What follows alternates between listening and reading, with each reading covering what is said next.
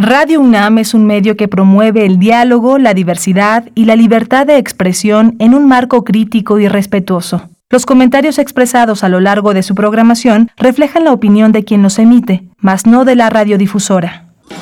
Radio UNAM presenta Primer Movimiento. El mundo desde la universidad. Siete años al aire.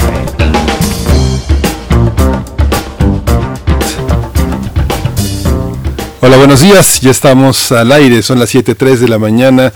Son las 6 de la mañana con 3 minutos en la ciudad de Chihuahua, en Ciudad Juárez y la ciudad Cuauhtémoc. Estamos enlazados en la radio universitaria que tiene una programación diferente en sus tres ciudades. Muchos contenidos compartidos en este gran espíritu universitario, el norte del país, en la frontera con Estados Unidos, que nos enlaza en la radio universitaria todas las mañanas en una hora de 7 a 8 en el horario de la Ciudad de México, aquí en Adolfo Prieto 133, donde ya está Socorro Montes dirigiendo, comandando, timoneando esta nave en los controles técnicos de, la cabina. Está Violeta Berber ya con todo, con todo listo en la asistencia de producción.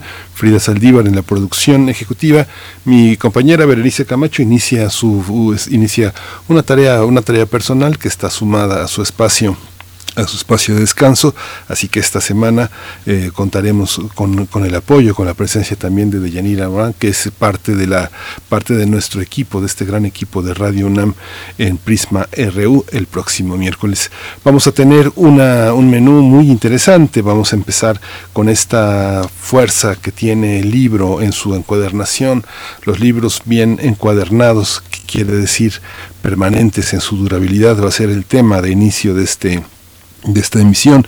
Vamos a tocarlo con, en, el marco de la tercera feria Arts Ligatoria, el arte de encuadernar, un estupendo encuentro que, que, promete una, una, convergencia de editoriales independientes, de visiones sobre el libro, de, este oficio antiguo que es darle al libro su perdurabilidad y su viaje a través de los siglos. Hay que decir que a través de los siglos vamos a tratar el tema con la licenciada Alejandra Odor. Ella es jefa del Departamento de Restauración de la Biblioteca Nacional de México, nada menos. Vamos a tener también la tecnología presente en esta primera hora. Vamos a hablar de lo que quiere decir, lo que significa el colonialismo de datos. Este tema está, forma parte de las singularidades tecnológicas y TICs que cada 15 días tocamos aquí en primer movimiento con la maestra Irene Soria Guzmán. Ella representa Creative Commons México y es académica, diseñadora y activista de la cultura libre. Vamos a tener también en, nuestra nota nacional el cambio de estafeta en la Defensoría de las Audiencias de Radio y TV UNAM. Esa es una de las grandes conquistas de la radio pública, ese, diálogo a través eh, de los consejos ciudadanos, de las defensorías, de las audiencias. Ha sido un camino largo, pero es un camino fecundo. Va a estar con nosotros el doctor Guillermo Montemayor Gómez. Él ha sido el defensor de las audiencias de Radio y TV UNAM. Él cuenta con una enorme trayectoria en medios públicos, fue fundador y director del Canal del Congreso, fue defensor del televidente en Canal 11 y socio fundador de la AMEDI, esta asociación mexicana que ha, que ha promovido la defensa y la comunicación con esta entelequia de, eh, para, para los productores del pasado, que es el público, las audiencias, los ciudadanos. Va a estar con nosotros Magdalena Costa Urquidi, que es la nueva defensora de las audiencias de Radio y TV UNAM. Ella tiene una enorme trayectoria, es egresada del Centro de Capacitación Cinematográfica y cuenta con una amplia experiencia en cine y televisión pública. Se ha desempeñado como directora de producción, de adquisición de programas extranjeros y relaciones internacionales en Canal 11. Fue gerente de contenidos en Imevisión. ¿Se acuerda de Imevisión? Directora general también del Canal 22, del Canal Judicial de la Suprema Corte de Justicia y de la Cineteca Nacional. Magdalena Costa Orquidi. Vamos a tener también Estados Unidos, México y la migración. Hay una, eh, una discusión que vamos a tener con la doctora Elisa Ortega Velázquez en el marco de todo este, de este nuevo tejido que pretende que Estados Unidos vuelva a esta política migratoria que implementó Trump y que desde el primero de junio Joe Biden firmó para detener esta, esta, esta manera cruel de detener a los migrantes en Estados Unidos.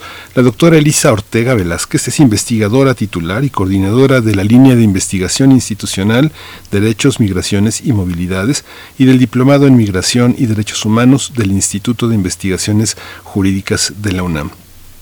Hoy me va a tocar también el privilegio de la poesía necesaria y vamos a tener una mesa, una mesa del día también eh, interesante del ciclo de conferencias de la Universidad de Guanajuato, La Conquista, 500 años, una visión laborista, un un seminario muy muy interesante que, que, se genera en esta gran universidad y que vamos a tratar con Eduardo Pérez Alonso. Él es doctor en Derecho y director de la División de Derecho, Política y Gobierno. También va a estar con nosotros Juan René Segura Ricaño. Él, él, es miembro fundador de la Red de Profesores de Derecho del Trabajo y es presidente de la Delegación Guanajuato de la Academia Mexicana de Derecho del Trabajo. Un gran, un gran ejercicio de imaginación para pensar eh, 500 años eh, de, camino en esto que consideramos el trabajo, que no siempre ha sido lo mismo, que no ha tenido los mismos parámetros, así que va a ser muy interesante en la línea de tiempo imaginar lo que ha significado para la cultura, para la cultura eh, latinoamericana este proceso. Vamos a cerrar el programa con el sexto reporte del IPCC. ¿Qué es esto? Bueno, Clementina Equigua nos lo va a decir. Clementina Equigua es está encargada eh, de la difusión en el Instituto de Ecología de la UNAM. Vamos a hablar del cambio climático generalizado, rápido e intensificado. Así que quédese, quédese, quédese con nosotros. Es un menú, es un menú muy interesante y vamos a arrancar ya con nuestra información relacionada con COVID en el mundo, en la UNAM y en la cultura. La Secretaría de Salud informó que en las últimas 24 horas se registraron 213 nuevos decesos. El número de fallecimientos de la enfermedad de la COVID-19 aumentó a 248.380. De acuerdo con el informe técnico que ofrecen las autoridades sanitarias, todos los días se registraron 9.295 nuevos contagios, por lo que los casos confirmados acumulados aumentaron a 3.101.266. Las vacunas contra COVID-19 las dosis de las diferentes vacunas que se aplicaron ayer suman ya 76 millones 587.422 y los casos estimados en todo el país por la Secretaría de Salud son ya 147.704. Las autoridades de la Ciudad de México informaron que la capital del país va a permanecer una semana más una semana más en el color naranja del semáforo epidemiológico COVID-19 debido a que se ha estabilizado el número de contagios y hospitalizados, aunque las cifras eh, pues siguen siendo elevadas como usted puede ver. En lo internacional, en el tema también de COVID, tenemos que la OMS, la Organización Mundial de la Salud, manifestó su oposición para que la vacuna contra COVID-19 sea obligatoria. Fadela Chaif, eh, portavoz de la OMS, dijo que el organismo se opone a que cualquier vacunación sea obligatoria pero sí defiende la, importancia de, inmunizarse. También dijo que debe explicarse a la población cómo funcionan las vacunas y su importancia en la información de la UNAM, el enfoque pedagógico que debe adoptarse para el regreso a clases presenciales en educación básica tiene que estar centrado en las necesidades de aprendizaje de los alumnos y no en la cobertura y avance de los planes y programas de estudio. Esto lo considera Yasmín Margarita Cuevas Caguija. Ella es doctora en pedagogía y es secretaria general de la Facultad de Filosofía y Letras de UNAM. Ella señala también que se debe determinar ¿A qué se desea que regresen los alumnos? ¿A cumplir el plan de estudios? ¿O a señalar y reconocer que se tendrán estudiantes con diferentes niveles de aprendizaje?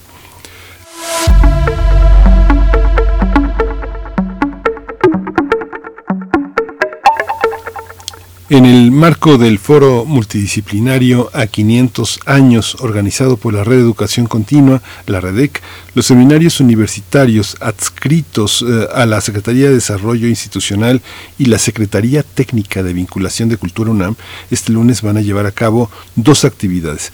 En un rato, a las 9 de la mañana, el físico teórico Luis Fernando Magaña dictará la conferencia Matemáticas Mayas a las 4 de la tarde.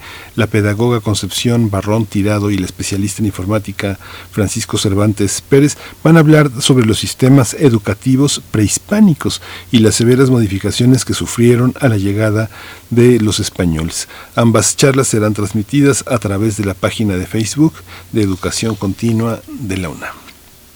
Y bueno, llega el turno de eh, arrancar con música esta, esta mañana. Vamos a hablar, va, a estar eh, Matilde Band.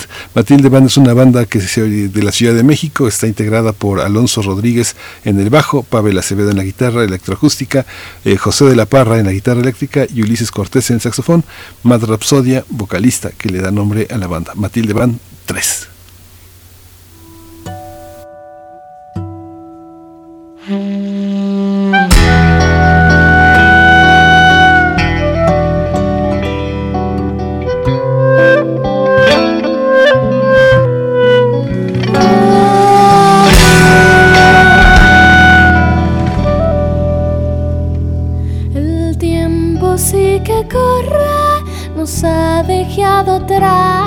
No somos importantes, él no mira atrás. Olvidados pero juntos, solos y ocultos, el brillo de la vida, de la eternidad. Moreta.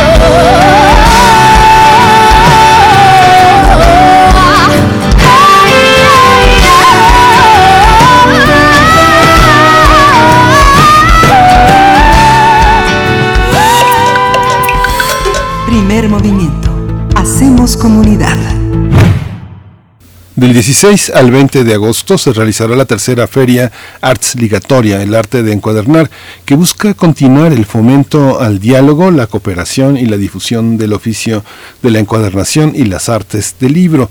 En su tercera emisión, esta feria, organizada por la Biblioteca Nacional de México, va a estar dedicada a la encuadernación y va a incluir la participación de más de 20 expositores, entrevistas, reportajes, conversatorio, demostraciones y una rifa de productos, insumos, herramientas y becas para cursos y talleres. Desde su primera emisión en 2019, la Feria Arts Ligatoria tiene como propósito destacar la cultura del libro, difundir el oficio de encuadernar y reunir a quienes lo ejercen para fortalecer la vinculación de la Biblioteca Nacional de México con este sector, promover proyectos conjuntos, también contribuir a la difusión de la profesión y los oficios relacionados. Hay que recordar que la encuadernación pues es un oficio antiguo, muy antiguo, inmanente al libro y su origen y por tanto al estudio de su materialidad, de su unidad. Sin embargo, la encuadernación es una actividad poco estudiada y poco difundida, con una gran riqueza cultural que la acompaña y que al mismo tiempo está invisibilizada. Vamos a conversar sobre esta feria virtual organizada por la Biblioteca Nacional de México y ya está con nosotros en la línea la licenciada Alejandra Odor. Ella es jefa del Departamento de Restauración de la Biblioteca Nacional de México. Bienvenida. Buenos días, Alejandra. Hola, buenos días. ¿Cómo están? Pues muy contentos, muy impresionados de lo que significa es esta, esta feria y este gran esfuerzo por, me, por poner al libro en el centro de las, eh, de las reflexiones y sobre todo en un aspecto que tiene que ver con su materialidad, con el, el pasaporte que lo hace cruzar de un siglo a otro. Cuéntenos un poco cómo, cómo se pensó, cuál es el origen de esta feria y cómo continúa en este, en este marco que lograron colocar a distancia a través de las editoriales independientes, de los grandes encuadernadores que tenemos a mano. Claro que sí. Pues esta feria surgió en 2019, eh, realmente surgió en el marco de, de los festejos del Día Internacional del Libro, en el mes de abril y pues era lo que queríamos, como tener otro acercamiento al libro, ¿no? Siempre los festejos sobre el libro van en torno a los contenidos, a, vaya, es, es, un objeto tan rico que, que, siempre hay algo que festejarle, pero nosotros teníamos esta intención de acercarnos más desde el lado material em, y, y desde la encuadernación que también nos da mucha información, ¿no? De reconocer que la encuadernación eh, como proceso, como oficio, pero también como, como parte de esa materialidad y de esa información que en la Biblioteca Nacional también conservamos y que también hay gente que se dedica a investigarla ¿no? y, a, y, a, y a reflexionar sobre las técnicas del pasado, del presente, incluso del futuro. ¿no?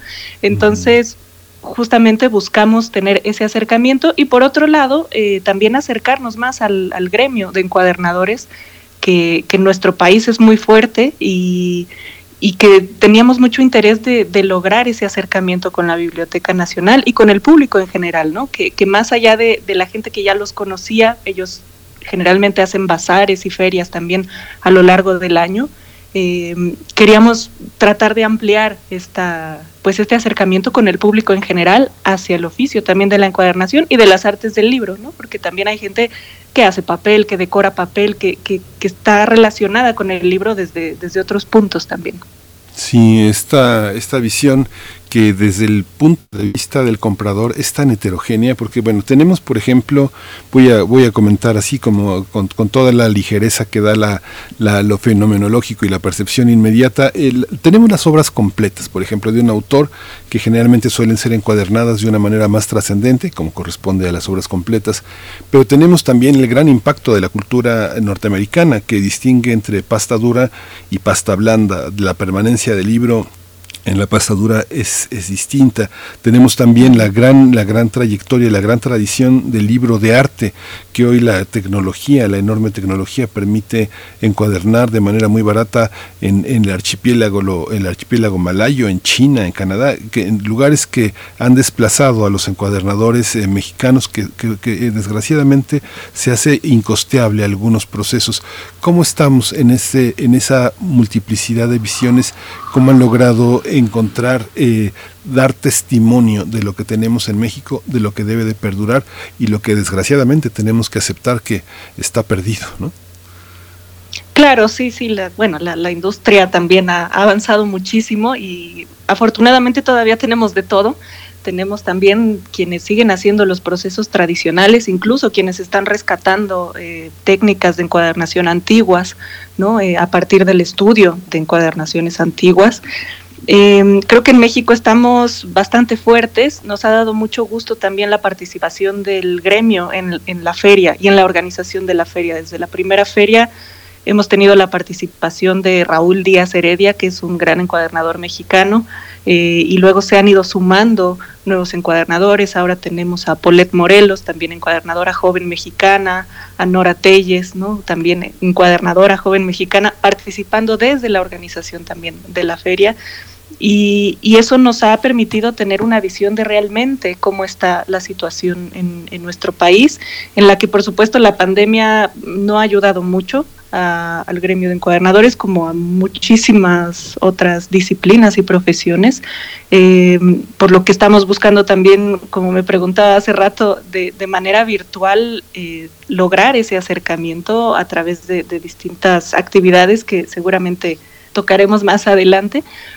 Pero realmente creo que, que estamos muy fuertes en ese sentido, que sí hace falta visibilizarlo un poco más que la gente sepa que, que también puede eh, tener contacto con estos especialistas y, con estos eh, grandes artistas, porque desde mi punto de vista también son grandes artistas, que sí tenemos libro de artista en México, que sí tenemos eh, algo más que, que las encuadernaciones, a lo mejor que tú dices encuadernación y dices, claro, los que hacen las tesis, y sí, hay muchísimas encuadernaciones de ese tipo, pero también tenemos encuadernaciones que, que hacen cosas eh, maravillosas, ¿no? Entonces, creo que, está, que están ahí, que además entre ellos hay, hay buenas redes y buena, buena cooperación y que nosotros estamos tratando de visibilizar y de ampliar esas redes y que la, el mundo virtual nos ha permitido también ampliar y conectar encuadernadores de otros países, ¿no? Hemos tenido gente de Latinoamérica, uno que otro de Europa, este, el año pasado tuvimos a alguien de China, por ejemplo, entonces eh, creo que creo que ahí va, ¿no? Creo que estamos pues logrando un poco el objetivo de, ampliar esas redes y de visibilizar lo que sí se está haciendo en nuestro país al respecto. Hay eh, un tema que me, me, llama mucho la atención que ustedes llaman reportajes. Hay dos reportajes, uno a un gran un gran editor que sin duda este tendría que tener una mayor visibilidad, aunque su trabajo circula de una manera imprescindible entre nosotros, que es Alejandro Senker de Ediciones El Ermitaño, tiene una gran imprenta que se llama Solar, que implementó además una librería, que además es un hombre de tertulias, un traductor, y que bueno, es muy interesante conocer el trabajo de Senker. Y Tonatiu Trejo, quien también eh, dirige el laboratorio editorial, esto es un libro y va a reflexionar también sobre la encuadernación. ¿Por qué tomar así este, a estas dos grandes figuras? Que este es, es, un reconocimiento, al mismo tiempo es una propuesta de que lo compartan, lo que han hecho. Cuéntenos un poquito, licenciada. Claro que sí, pues la verdad es que sí estamos muy, muy contentos de contar con la presencia de, estos dos editores. Eh, bueno, también tendremos con Alejandro Senker a Noemí Ravelo, ¿no? también de, Ediciones El Ermitaño. Eh, nos da muchísimo gusto tener, tenerlos en, en la feria, sabemos su trayectoria y, agradecemos mucho que hayan aceptado esta invitación a meternos a, a su trabajo, ¿no? Lo pensamos como reportaje para que nos cuenten lo que hacen, cómo lo hacen, nos van a mostrar un poco de su espacio de trabajo, ¿no? De forma virtual, pero la gente podrá ver un poco sus espacios, eh, sus procesos creativos y todo será un poco, sí, a modo de reportaje o entrevista. En, esas dos ocasiones estará con ellos Polet Morelos, una de nuestras organizadoras, que también es encuadernadora. Mm. Eh, y entonces, pues se logrará ahí un, un diálogo más a modo quisimos pensarlo de forma más cercana, ¿no? De que ellos nos cuenten cómo es el trabajo día a día en, en, estas dos editoriales independientes. Y es la primera vez que nos acercamos también desde la feria em, a este otro sector, ¿no? Que también está relacionado pues con el libro, eh, más de, de, las editoriales, y quisimos que fueran independientes, ¿no? Para, para darles también más visibilidad, aunque como bien dice, son bastante reconocidos. Eh, a lo mejor para un sector del público que, que, nos sigue en las redes aún no lo son y, estaremos tratando de que, de que lleguen a más personas. Está en el marco de este reconocimiento que se hace a Tonatiu Trejo y Alejandro Senker, está también un encuadernador estadounidense que es peculiar, que es Sinaric Richards, que ha sido un ha sido galardonado por también por hacer réplicas de encuadernaciones alemanas del siglo XVI. Ganó en 2015 y en 2019 también hace eh, encuadernaciones originales. Es un es un este es esta gran eh, visión en la encuadernación de esta manera de mimetizarse en otras obras, en otras encuadernaciones. Cuéntenos un poco por qué, por qué lo eligieron y qué significa que él esté entre nosotros compartiendo este, este conocimiento sobre la encuadernación en piel, diferentes papeles, diferentes cartones. Es algo verdaderamente extraordinario para muchos jóvenes tener a una presencia como la de Richards. Sí, bueno, la verdad es que contamos con su presencia desde el año pasado. Em, el año pasado tuvimos una sección que se llamó Cuéntanos tu historia, eh, en la que también diversos encuadernadores, tanto invitados como por convocatoria abierta, nos contaban un poco de su trayectoria en videos y mostraban sus talleres y sus trabajos. Y en esa ocasión Sean eh, hizo un video también sobre su trayectoria y nos pareció súper interesante.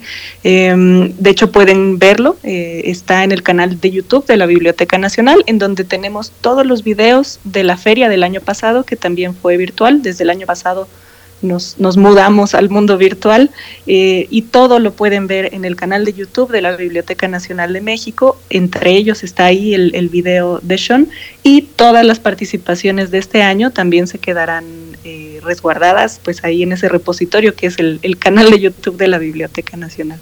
Sí, como, como hemos recurrido a los canales de las redes sociales para, para darle permanencia a todas estas intervenciones que se quedaban en un encuentro y ya, quien lo recordaba, qué bueno, y quien no, pues eh, a vivir del relato de los otros. Va a haber también eh, este, cinco videos donde eh, van a, que los vamos a conservar como parte de nuestro patrimonio en esta pandemia a distancia, que es justamente el mantenimiento del filo de la chifla. ¿Quién no sabe qué es la chifla? Nos va a explicar usted para rebajar el cuero, toda esta belleza de los cantos marmoleados, la elaboración del papel para restauración, que es así como ponerle piel, una nueva piel a los libros y que forma parte de un taller de encuadernación. ¿Cómo, cómo lo concibieron y cómo es, prácticamente una pequeña película cada día sobre, esta, sobre este taller? Cuéntenos, este, Alejandra.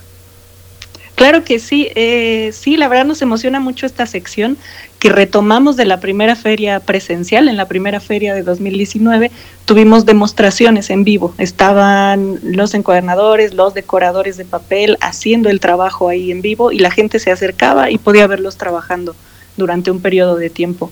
Eh, entonces este año dijimos, eso tenemos que lograr retomarlo de alguna forma y lo estamos haciendo de forma virtual. Tendremos cinco demostraciones son a las 11 de la mañana, hoy empezamos eh, y durante toda la semana a las 11 de la mañana podrán ver eh, estas demostraciones. Eh, tendremos la de hoy, por ejemplo, es la elaboración de una caja plegable con la encuadernadora Maru Mendoza del taller La Casa del Árbol donde nos mostrará cómo se hace esta caja plegable. Eh, y además la ventaja es que tendremos la presencia de nuestros invitados en vivo para que la gente pueda hacerles preguntas sobre lo que están mostrando. Entonces, el día de hoy es esa demostración, el martes es la del mantenimiento del filo de tu chifla y cómo rebajar cuero. La chifla es esta navaja que se utiliza para rebajar o desvirar el cuero que se usa en las encuadernaciones, en las decoraciones eh, con cuero. Eh, y tendremos ahí a Hugo Hernández del taller Encuadernación HS, que es un experto, ¿no? Él incluso hace sus propias chiflas, les, por supuesto las afila de una forma maravillosa, nos dará tips para hacerlo eh, y nos mostrará cómo es que él desvira o rebaja el cuero con, con, estas navajas y van a verlo, es impresionante, parece que es como mantequilla, ¿no? Eh, y también nos dará tips y se le podrán preguntar cosas en vivo. El miércoles tenemos decorado de cantos marmoleados con Francisco Sámano, del taller juglar, eh, pues este, esta increíble técnica decorativa del marmoleado que, que vemos muy de forma más común en papeles, ¿no? En las guardas de los libros, eh, es como más común, pero también en algunas ocasiones se decoraban los cantos de los libros, del cuerpo del libro en sí, y eso es lo que nos mostrará Francisco el miércoles a las 11 de la mañana. El jueves tendremos a, desde Argentina a Silvina Pérez del taller Molino del Pan con una demostración de elaboración de papel. En esta ocasión nos va a mostrar la elaboración de papel eh, que ella llama papel restauro, que hace con fibras de, formio, una planta eh, bastante común por allá, y aunque ella hace papel de muchos tipos, ¿no? Papel más decorativo, eh, nos mostrará distintos tipos de papel y la veremos hacer papel en su taller desde Argentina en vivo y la tendremos en vivo también para que le puedan preguntar lo que quieran. Eso es el jueves a las 11 de la mañana. Y el viernes, eh, finalmente, con la última demostración, eh, tendremos una mirada al taller de encuadernación, arte y oficio de Juan Pablo León, en el que nos mostrará su taller algunas de sus herramientas, para qué funcionan las herramientas con las que tiene. Tiene una colección maravillosa de herramientas, bueno, una colección que, que utiliza, por supuesto, no, no en el sentido de nada más de coleccionarlas, sino tiene una amplia variedad de, herramientas que mostrará eh, para qué y cómo se, se utilizan y, y, nos mostrará un poco más de su taller. Entonces, pues esas serán las demostraciones a las 11 de la mañana durante toda la semana. Y es que todo este mundo es el equivalente a la restauración de la pintura, al arte de la laudería, al arte de la archivística que rescata documentos, pero ahora en el, en el terreno del libro, ¿qué, qué vale la pena eh, ¿Qué es lo que vale la pena restaurar? Desgraciadamente, y hay que decirlo, en el mundo académico desde hace muchos años, los investigadores que están, que viven eh, ahorcados con todos los requisitos del Sistema Nacional de Investigadores, ellos con que ya tengan sus 100 ejemplares publicados en este en Hotmelt, que este ya, aunque, el libro se parta en 10 o en 100, este, ya tienen el libro, ya pueden acreditar su, sus requisitos en el sistema y no importa el libro, hay libros que no vale la pena restaurar, que son tan, que están elaborados de una manera tan grotesca, tan grosera, que no, que, que, forman parte pues del desecho que vivimos todos los días en la vida cotidiana tan, tan marcada por el negocio y el dinero? Uy, pues qué pregunta tan compleja. La verdad es que el, el, que vale la pena restaurar o no, pues, pues depende de muchos factores y de muchos valores que le atribuimos a, los libros.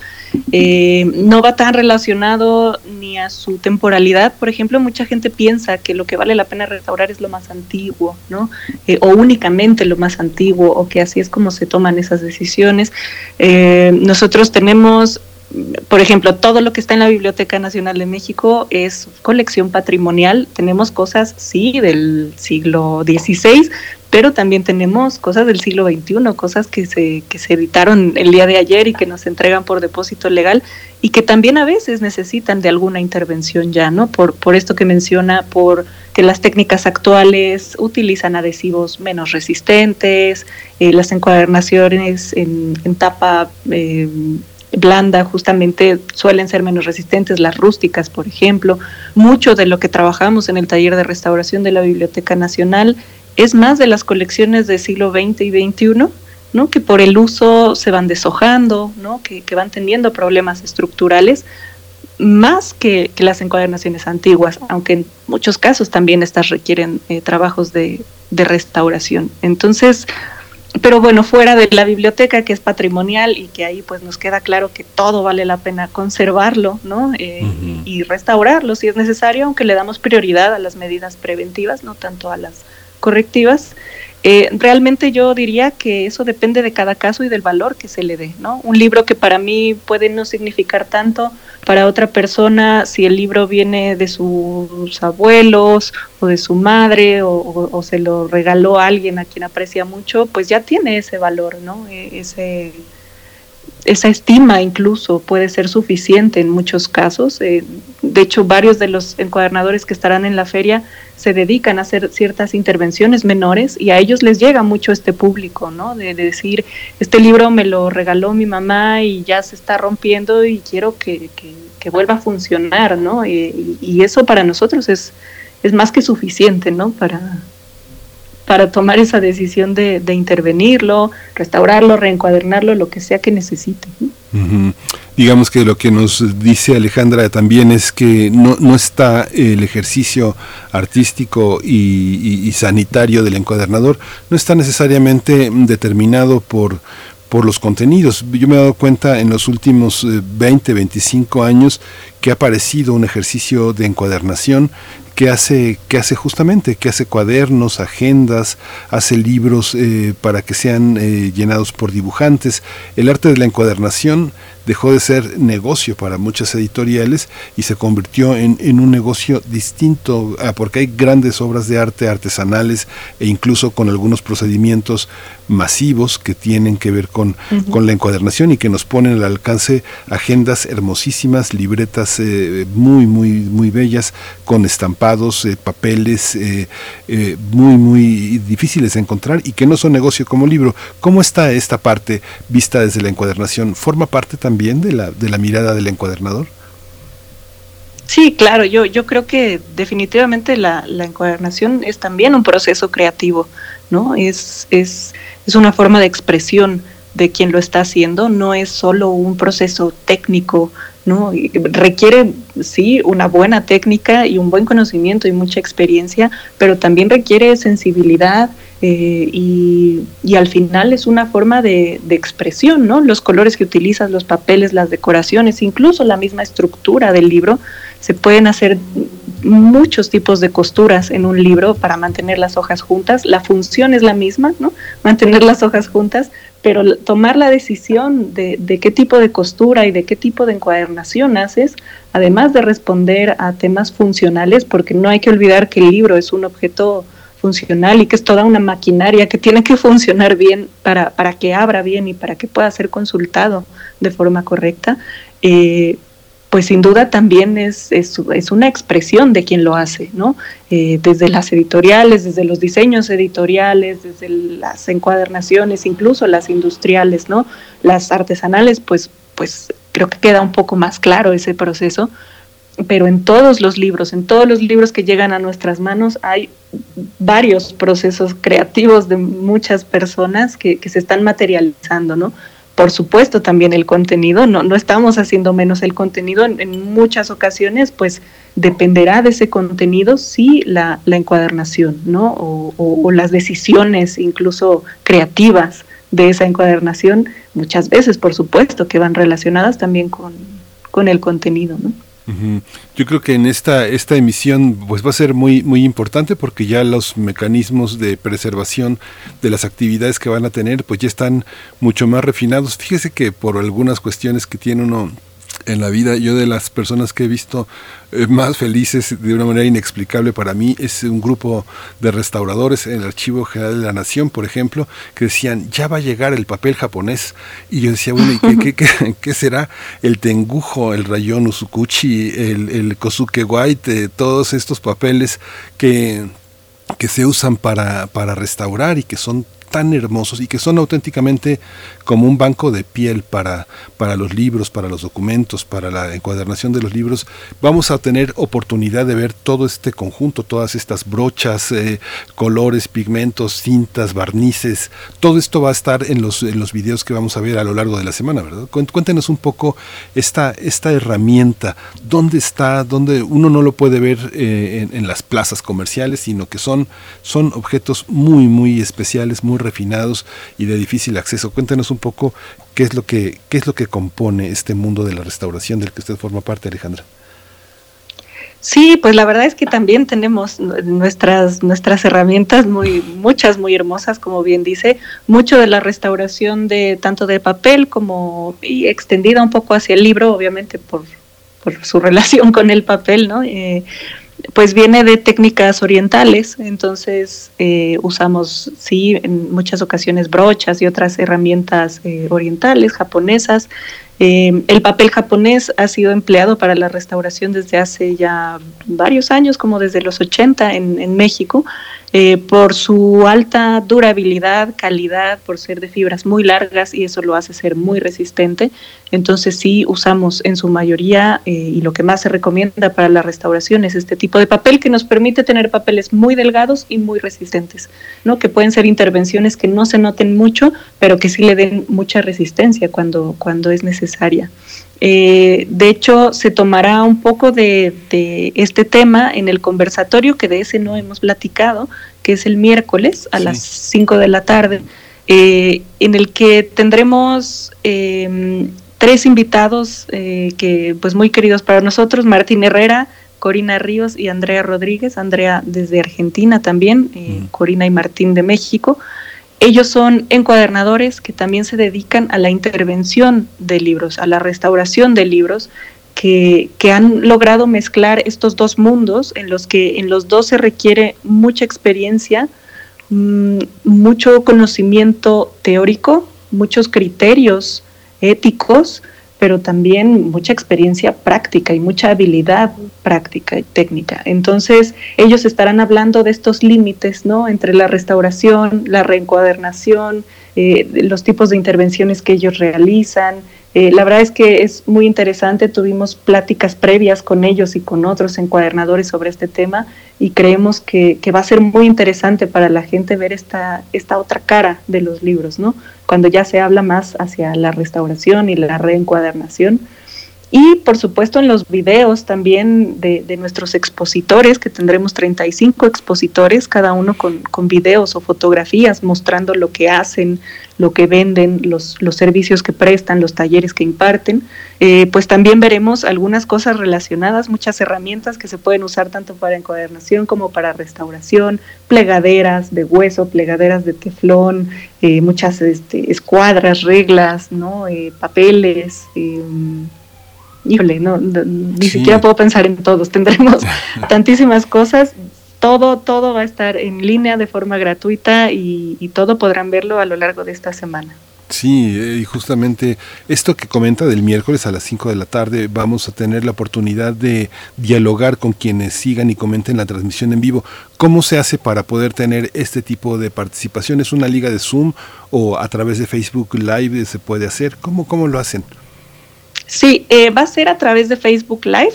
Estaremos transmitiendo tanto el conversatorio como los dos reportajes de los que ya hablamos y las demostraciones eh, en vivo. Eh, en Facebook Live lo transmitiremos de forma simultánea en dos páginas de Facebook, en la de la feria, que pueden encontrarla como Feria Ars Ligatoria, el arte de encuadernar, o si buscan, si ponen en el buscador Ars Ligatoria, todo junto también les sale.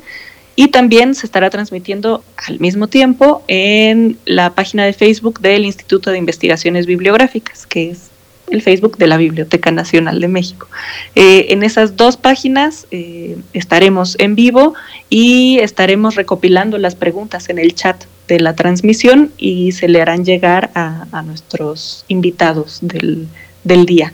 Entonces, en todas estas actividades que serán en vivo, las demostraciones en la mañana a las 11 y los reportajes y el conversatorio serán martes, miércoles y jueves a las 5 de la tarde. Todo es horario de la Ciudad de México. Eh, podrán participar a través del chat de, Facebook. Sí, algo de lo que no nos ha hablado Alejandra son las rifas, y las rifas, todos ah, estos productos y insumos, cuéntanos, cuéntanos, porque también genera muchísima, muchísima esperanza, muchísimo entusiasmo de mucha gente que, que quiere acercarse. Sí, Sí, a nosotros también nos entusiasma mucho. Es la primera vez que tenemos eh, esto de las rifas. También estuvimos pensando, bueno, ¿cómo podemos tener una feria distinta a la del año pasado? Seguimos todo a distancia, ¿cómo logramos también acercarnos más al público? Y esto fue una idea que realmente partió de los mismos expositores con los que hemos trabajado en, ferias anteriores, que como les decía, este año serán 35, 17 por invitación y 18 que tuvimos por una convocatoria abierta que, que, tuvimos hace unos meses. Y varios de estos expositores han tenido la, gentileza y la generosidad de donarnos, eh, bueno, de donar a la feria, por supuesto, eh, pues herramienta, libretas hechas por, por ellos, unas cosas maravillosas, álbumes de fotos, eh, también becas para talleres o para tutoriales en línea, becas para talleres presenciales, por ahí alguno dio un cupón intercambiable por, por cualquier producto que, se quiera de, de, los que ofrecen. En fin, nos donaron muchísimas cosas que ahora estaremos eh, rifando a lo largo de la semana también. Tendremos dinámicas una, una rifa en Facebook y una rifa en Instagram. También pueden seguirnos en Instagram, Ars Ligatoria, todo junto. Y una rifa al día en, en, cada una de estas redes, en donde se explicará la dinámica para participar. Tendrán que compartir ciertas cosas, comentarnos, contarnos un poco de, de sus intereses por, por el tema eh, y enviarnos algunas cosas por correo. Y dentro de quienes participen y cumplan los requisitos de cada rifa, eh, al azar se seleccionarán en vivo el día viernes por la tarde a los ganadores que podrán pasar por su premio a la Biblioteca Nacional, ya poniéndonos de acuerdo en alguna fecha posterior. Y si son fuera de la Ciudad de México, también pueden participar. Lo único que pedimos es que cubran los gastos de envío, ¿no? Eh, de, del premio, pero ya nos pondríamos de acuerdo, ¿no? Pero, pero tendremos varios, bastantes premios muy llamativos. Ya tenemos algunas, bueno, ya sacamos la primera rifa que van papeles decorados por dos encuadernadoras, unos marmoleados y otros al engrudo, y un tutorial de encuadernación por otra encuadernadora mexicana. Eh, entonces, pues ya está la primera rifa fuera, hoy cierra y vamos a sacar la, siguiente. Pues muchísimas gracias, Alejandra Ador Chávez. Eh, es muy conmovedor como un sector al que le hacen falta tantas cosas, son capaces de donar tantas cosas tan valiosas y tan necesarias. Es, es un ejemplo y bueno, hoy se inicia, hoy se inicia esta gran feria, la vamos a seguir con mucho cariño, con mucha admiración. Le agradecemos que se haya dado este tiempo en el marco de tantas cosas que tiene que hacer este día. Alejandro Chávez, eh, eh, jefa del Departamento de Restauración de la Biblioteca Nacional de México. Muchas gracias. No, muchísimas gracias por el espacio. Los esperamos a las 11 de la mañana en, en Facebook Live. Gracias, hasta pronto. Gracias. Pues nos vamos a ir con música, no necesita una gran presentación. Mon Laferte, primaveral.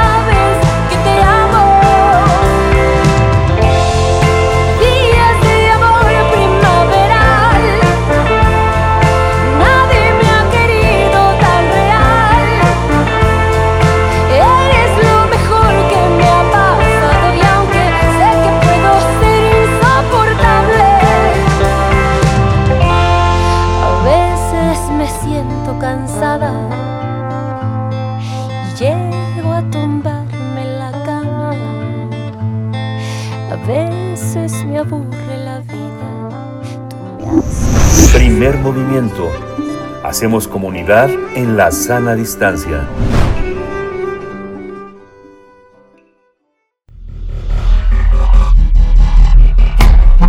Singularidades tecnológicas y TICs.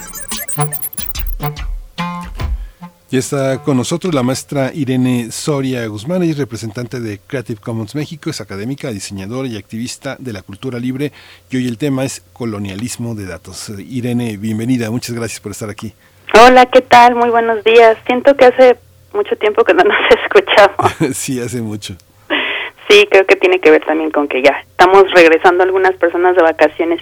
Y sí, pues justamente el tema del que me gustaría platicarles el día de hoy eh, surge o muchas de estas reflexiones surgen en la academia. Entonces, eh, me parece que este tema del cual quiero contarles vale mucho la pena que lo indaguemos y reflexionemos, pero ahora sobre, sobre todo en la sociedad civil, para ver como todas sus implicaciones. Y justamente me refiero al término colonialismo de datos. Pero bueno, ¿qué es el colonialismo de datos? Por ahí nos puede sonar un poquito por las palabras que, que se están cruzando, ¿no? Pero bueno, ¿qué es? Eh, hemos hablado mucho en esta sección y yo creo también que ya es el conocimiento más o menos popular la importancia de los datos hoy en día, ¿no? Incluso algunas personas le han llamado algo así como el nuevo petróleo, ¿no? Porque eh, lo cierto es que damos muchos datos cuando navegamos en Internet, incluso yo me atrevería a decir que eh, a veces ni nos damos cuenta, ¿no? De la magnitud y la cantidad de información que estamos generando cuando, eh, pues prácticamente minuto a minuto, cuando estamos navegando en Internet. Entonces, todos estos datos sirven para conocer el perfil de las personas consumidoras, pero también para obtener otros capitales simbólicos, ¿no? Entonces, eh, frente a este hecho, frente a este eh, uso de los datos y esta cantidad de información que damos, insisto, cada minuto, un par de investigadores, un par de académicos estadounidenses, bueno, uno de ellos es radica, eh, nace en, México. Estos investigadores, eh, Nick Coldry y Ulises Mejías, proponen entender este fenómeno en comparación con las prácticas extractivistas del colonialismo histórico, ¿no? Por parte de algunos países. De tal suerte que si las prácticas coloniales históricas han sustraído, digamos, materia prima de los países del sur, ¿no? Han sustraído tierras, se han sustraído recursos, personas, agua, etcétera. Entonces ahora lo que se sustrae hoy en día, según estos investigadores o la propuesta de estos investigadores, es que hay una sustracción de datos, ¿no? Y hay una apropiación de información. De ahí que el colonialismo de datos, para estos dos investigadores, sea una especie de, eh, pues sí, como un nuevo y enorme despojo, porque literal todos estos datos representan pues prácticamente nuestra vida misma, ¿no? Incluso dice eh, otra investigadora, Yomar Rovira, que se trata prácticamente de la capitalización de la vida sin límite, ¿no? Porque nuevamente todo el tiempo estamos generando datos y todo el tiempo estamos generando información. Ahora bien, para que esto sea posible, o sea, para que el colonialismo de datos, una de las características este, para que esto se, se lleve a cabo, es una centralización de la información, justamente para que pueda ser procesada, ¿no? Y nuevamente ya hemos hablado aquí en esta sección también cómo es que estas eh, eh, eh, están prácticamente centralizados todos los servicios que utilizamos en Internet en estas eh, cinco empresas. No hemos hablado de GAFAM, ¿no? Google, Amazon, Facebook, Apple, Microsoft. Y pues prácticamente todas las personas que hemos utilizado Internet tenemos pues una cuenta, ¿no? En al menos dos de estas empresas. Entonces, otra de las características del colonialismo de datos, además de la centralización, ¿no? Como ya dijimos, que están como centralizadas y que, y que están controladas por ciertas empresas, también otra de las características es que estos datos no son aislados, es decir, estos datos por sí mismos, o sea, un dato solito, digamos, un, un, un dato aislado, no sirve de nada. En realidad son extraídos, como son extraídos a través de las relaciones, Aquí la importancia, me parece súper importante subrayarlo, es la relación entre estos datos, ¿no? O sea, las, eh, prácticamente se está, estamos pensando ya en relaciones de datos. porque así se puede tener pues un mapeo, un panorama social incluso de cuestiones políticas de ciertas regiones, eh, de lo que pasa con ciertos movimientos sociales, etcétera, etcétera, etcétera. Incluso uno de estos investigadores, Nick Coldry, dice que una de las consecuencias de esta colonización, ya lo dice abiertamente, colonización de las personas a través de los datos, es probablemente una pérdida de libertad, ¿no? Que esta colonización podría estar influyendo en las decisiones de las personas gracias a esta posibilidad de predicción, que nuevamente ya hemos platicado un poco de eso, ¿no? O sea, cuántas veces hemos creído que este pues prácticamente leen nuestra mente, ¿no? Las redes sociodigitales porque aparecen este productos que estuvimos pensando un día anterior, ¿no? Entonces, eh, un poco lo que quiero dejar en la mesa y con esto cerrar mi, mi, participación es que eh, vale la pena cuestionarnos hasta qué punto este colonialismo de datos o esta cantidad de información que se está em, eh, pues sí que está circulando y que está y que está siendo este procesada no hasta qué punto está influenciando nuestro comportamiento no influenciando nuestras compras o nuestras decisiones. Y ya sabemos, ¿no? Siempre el, qué hacer eh, será no solamente la reflexión, los autores proponen reconocer, por supuesto, ellos proponen dos palabras fundamentales, reconocer la problemática y luego el hacer. Y me parece que en el hacer hablamos no nada más de prácticas, por supuesto, prácticas tecnológicas, sino también un qué hacer distinto, ¿no? Rechazar una racionalidad universal, pensar en nuevas formas de organización y bueno, ya, insisto, en esta sección hemos hablado de algunas propuestas como soberanía tecnológica, apropiación tecnológica y bueno, sobre todo pensar en colectivo, ¿no? Para, para pensar en estos, en estos y otros temas vinculados con, con la conexión de todas y todos, ¿no? Sí. Pues nos dejas mucha mucha tarea, Irene, porque bueno, justamente los países, los grandes eh, países, proyectos, Alemania, Francia, desarrollaron correos electrónicos para ciudadanos personalizados y fuera de esta esfera comercial, pero yo creo que quedará para otra para otro momento. Nos quedamos con la tarea que nos dejas, que es pensar cómo somos, cómo actuamos, eh, con cuál es nuestra coraza, si es propia, si es ajena, en la manera de acceder a las redes sociales. Te agradecemos mucho. Nos dieron las ocho, pero pero este, pero pues nos quedamos ahora sí más cercanos en este regreso de vacaciones, Irene Soria. Muchas gracias. Un abrazo grande a toda la audiencia también. Muy buenos días. Gracias. Eh, le decimos adiós a nuestros amigos, a nuestros colegas de la Radio Universidad de Chihuahua. Nos encontramos mañana de 6 a 7 de la mañana, de 7 a 8 en el horario de la Ciudad de México. Quédese aquí en primer movimiento, quédese en Radio NAM.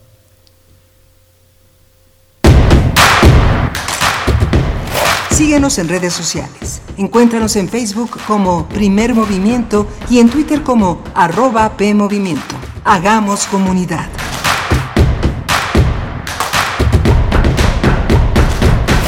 Interrumpimos esta transmisión para informarles que este 2021, Macabro, Festival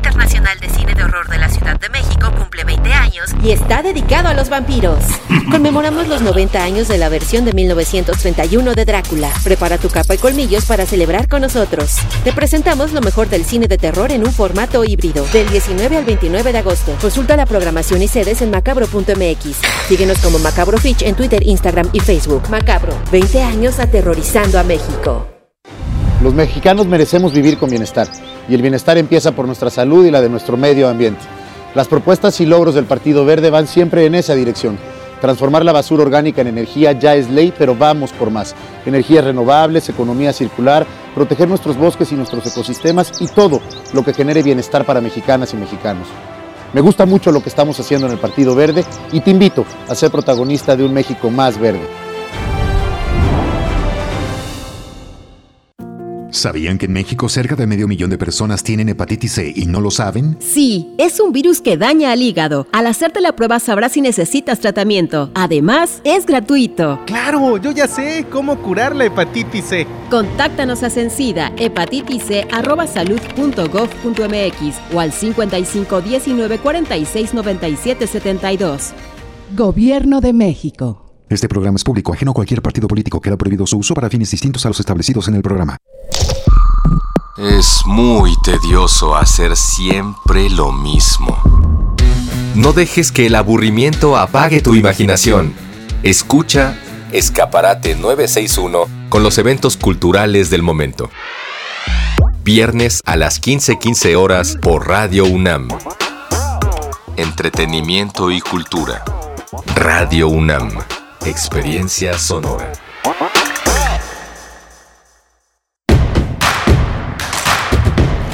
Encuentra la música de primer movimiento día a día en el Spotify de Radio UNAM y agréganos a tus favoritos.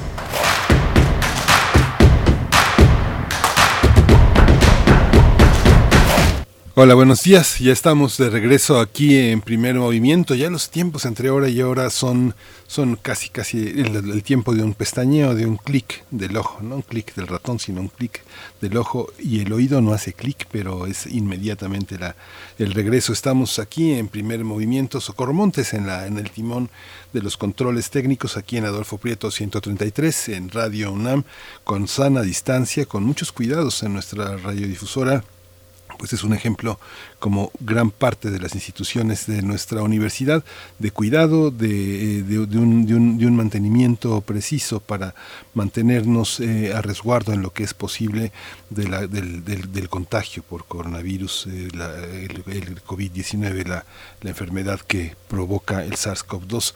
Está también en la, esta mañana Violeta Berber en la asistencia de producción, Frida Salívar en la producción ejecutiva en esta, en esta, en esta mañana y está, está mi compañera Bernice Camacho de vacaciones, está, este, regresa la próxima semana.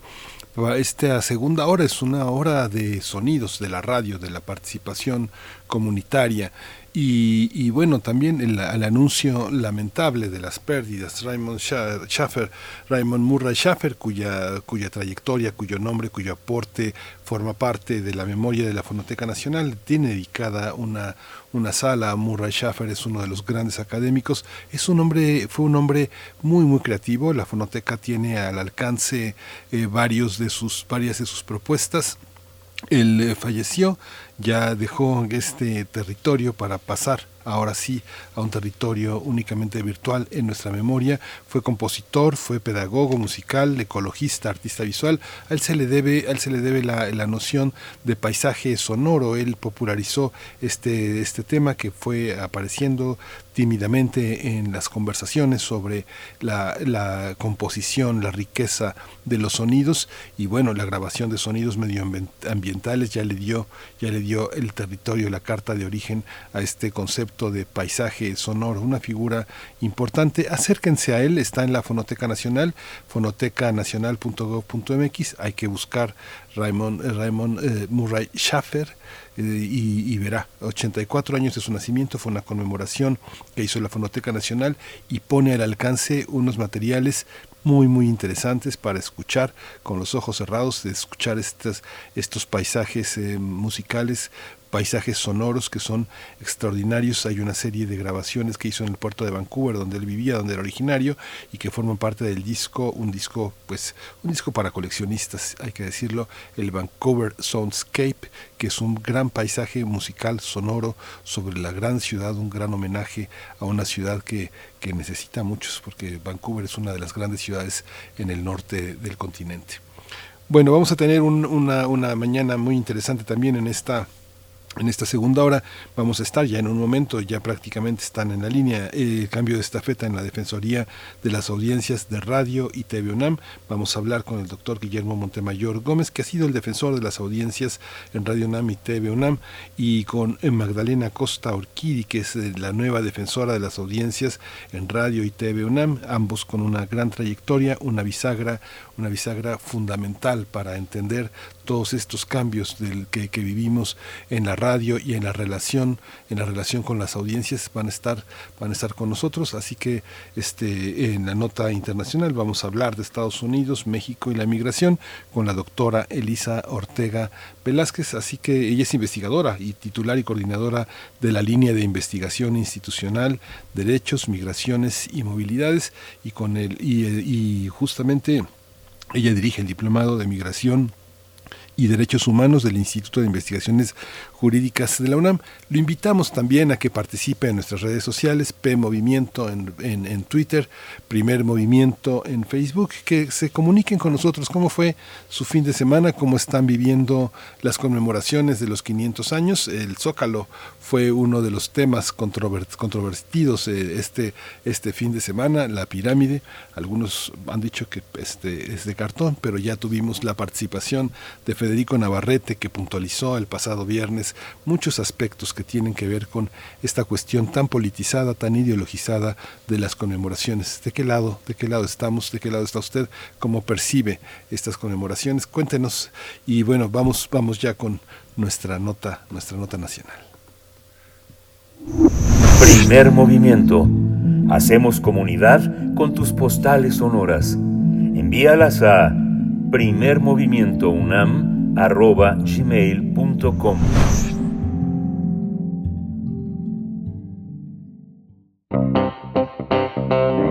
Nota Nacional Magdalena Costa Urquidi fue designada como defensora de las audiencias de Radio y TV UNAM en, sustitución de Guillermo Montemayor. La propuesta de Acosta Urquidi, presentada por el doctor Jorge Volpi, coordinador de difusión cultural, fue aprobada por el Consejo de Difusión Cultural en la sesión del 14 de junio y ratificada por el rector Enrique Graue. Magdalena Costa Urquidi egresó del Centro de Capacitación Cinematográfica y cuenta con una amplia experiencia en cine y televisión pública.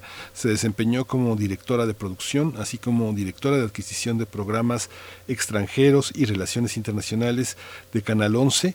También fue gerente de contenidos en Imevisión, directora general de Canal 22, el canal judicial de la Suprema Corte de Justicia de la Nación y de la Cineteca Nacional.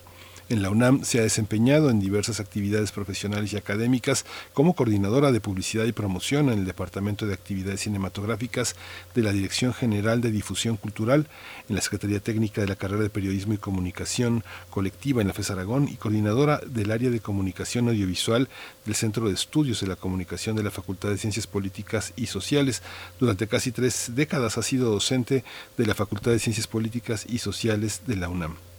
Vamos a conversar sobre los derechos de las audiencias y el cambio de estafeta en la Defensoría en Radio y TV UNAM. Y hoy están con nosotros eh, Guillermo Montemayor Gómez, que dice que no es doctor, pero su trayectoria va mucho más allá de estos eh, títulos que, se ganan a pulso, pero también se ganan con una gran trayectoria, con una gran comprensión de la vida académica, política y social de nuestro país. Él ha sido defensor de las audiencias de Radio UNAM y TV UNAM, cuenta con una trayectoria de más de 40 años en medios públicos, fue fundador y director seis años del canal del Congreso, fue defensor del televidente en Canal 11 y socio fundador de la AMEDI. Eh, Guillermo Montemayor, muchas gracias, muchas gracias por estar aquí, muchas gracias por todo su trabajo. Este, muchas gracias, buenos días a todos los todos los radioescuchas. Este, un gusto estar con ustedes. Muchas gracias, Guillermo. Está con nosotros también Magdalena Costa Orquídea, nuestra nueva defensora de las audiencias en Radio y TV UNAM. Como comentaba, y egresó al Centro de Capacitación Cinematográfica, tiene una trayectoria enorme, ha trabajado en el mundo académico como una de las, eh, una de las columnas de la Facultad de Ciencias Políticas y Sociales de la UNAM, de la carrera de Periodismo y Comunicación. Así que también le doy la bienvenida. Mucho gusto, Magdalena Costa Orquídea, que esté aquí con nosotros esta mañana. Magdalena ahorita se incorpora, se incorpora a la conversación. Vamos a iniciar con Guillermo Montemayor. Guillermo, ¿cómo, qué significa, qué, qué, ha significado este periodo eh, frente a la Defensoría de las Audiencias en Radio y TV UNAM? ¿Cómo, cómo, ¿En qué consiste ese ejercicio democrático y democratizador de los contenidos y de las inquietudes de, esta, de estos ciudadanos que llamamos audiencias y radioescuchas? Bueno, en primer lugar te quiero contar el que pues para mí fue un gran honor este, este, ser parte de la comunidad de la UNAM y sobre todo de, sus medios públicos, tanto de TV UNAM como de Radio UNAM. Entonces, este, pues bueno, fue un, un, periodo de aprendizaje para todos, ¿no? tanto en las ambas estaciones, este, para mí también, por supuesto, eh, y estar en, en el ámbito de la UNAM, pues siempre lo consideré un, un gran gran logro. Y este y creo que pues la Defensoría de las Audiencias, este, ustedes también dieron eh, noticia de que la AMDA, la Asociación Mexicana de Defensorías de las Audiencias, ganó un, bueno, no ganó, este fue eh, un amparo contra la un, artículo que habían quitado de, de, la ley federal de radio y televisión sobre la, las audiencias y se restituyó. Entonces estaba la AMDA y todas las defensorías, estamos en espera de que se esta sentencia se aplique, que la Cámara de los Diputados eh, convoquen a, al IFT, al Instituto Federal de Telecomunicaciones, para que emita el reglamento respectivo. Y eso pues es muy bueno porque eh, con cuando cuando dejaron sin efecto el, los artículos referentes a la, a la autoridad que debía sancionar la relación entre audiencias y medios de comunicación, cualquiera, no solamente públicos. Entonces, pues quedó un vacío, este, que ahora felizmente se restituye. Eh, creo que sí. Guillermo, adelante, perdón. Sí, eh, creo que es algo que que nos debe de congratular, que ha sido también una, una lucha constante de la asociación y que finalmente, pues, este, eh, se restituyen los derechos de las audiencias en, en su versión más amplia. Está ya con nosotros eh, eh, eh Magdalena eh, Acosta Urquidi, ya se incorpora a la conversación. Le doy la bienvenida, Magdalena, en esta, esta nueva Defensoría de las Audiencias que correrá a su cargo de radio y de TV UNAM. Buenos días, bienvenida. Buenos días, muchas gracias por la invitación. Envío un saludo pues muy cordial también al auditorio y a mi colega Guillermo Montemayor es un gran trabajo, es un trabajo enorme estar en esa, en ese, en esa vigilancia de que las opiniones, de que las inquietudes de la audiencia eh, se materialicen, formen parte de, nuestro aprendizaje como eh, elaboradores de contenidos, como responsables también de dar la cara o de dar la voz frente a los, a los micrófonos. Eh, esto, esta tarea no es nueva para usted, Magdalena, es una tarea que ha hecho desde las aulas todo el tiempo preparando generaciones y generaciones de escuchas atentos, críticos y participativos. Cuéntenos cómo, cómo, cómo se enfrenta también a esta, a esta nueva actividad que también forma parte de, de también de un consejo, de un consejo ciudadano con el que tiene usted también que, que colaborar, que conversar. Sí, bueno, el Consejo Ciudadano ya tuve que renunciar porque no es posible que pertenezca yo al, al Consejo Ciudadano de, de radio y TV UNAM y al mismo tiempo este sea la defensora del, del, de la audiencia. Pero sí, efectivamente, eh, eh, aunque esta es la primera vez que ocupo un cargo de defensoría de audiencias, eh, sí tengo conocimiento, digamos, de cómo funcionan en distintas emisoras eh, tuve la oportunidad de verlo muy de cerca en el canal 22 cuando estuve ahí. Eh, y, y es un trabajo realmente muy interesante que hay que tomar muy en serio porque las audiencias es muy importante escuchar lo que tienen que decir respecto a la programación, sus quejas, sus eh, sugerencias, peticiones específicas, etcétera eh, el, una emisora siempre tiene que estar muy pendiente de todo eso, ¿no? Aunque las emisoras tienen sus propios filtros, digamos, su primer filtro es claramente eh, eh, expresar cuáles son los objetivos de, de la, ya sea de la radio o de la televisión, luego elaborar, hacer la curaduría, digamos, de una programación que esté alineada con estos objetivos, que en el caso de las emisoras de la UNAM, pues son los objetivos también de la misma universidad. Y, eh, y luego, eh, este, procurar que estos objetivos y esta programación estén acordes al perfil de su público y también al código de ética que las mismas emisoras se han dado a sí mismas, ¿no? Entonces, un poco el trabajo del defensor es dar seguimiento a todo eso y que realmente esté funcionando bien eh, en favor de la audiencia. Guillermo Montemayor, también en estos tres años que marca la ley como el periodo en el que un defensor de las audiencias eh, se, se, integra a, a, esta escucha, ¿cuáles han sido, cuáles han sido los momentos eh, más, eh, más, más, importantes, más interesantes que nos aleccionan sobre la manera de relacionarnos con la audiencia? ¿Cuáles considera que son los mayores retos que tenemos como, como televisora eh, universitaria y como radio universitaria? serán los retos compartidos con otras radios universitarias y televisoras universitarias del país? ¿Estamos en una misma red?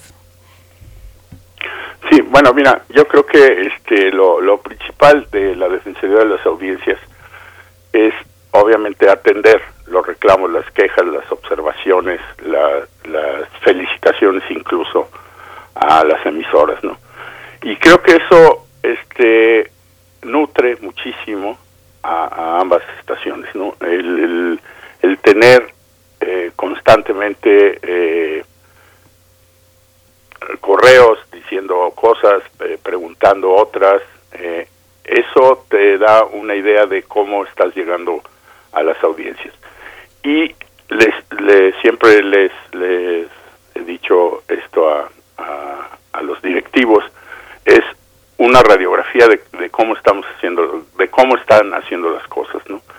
Eh, ha habido momentos, este, pues no álgidos, digamos, pero sí han modificado este tipos de programación, este se han dado cursos especiales a, a, todos los conductores, a todos los, los directores, subdirectores, no cursos, sino que es, es un se les recuerda que hay un código de ética al cual, como mencionaba Magdalena, que por cierto Magdalena, este te mando un, un gran abrazo y, muchas gracias Guillermo. muchas felicidades por este puesto que finalmente sí es muy padre ser el defensor de las audiencias.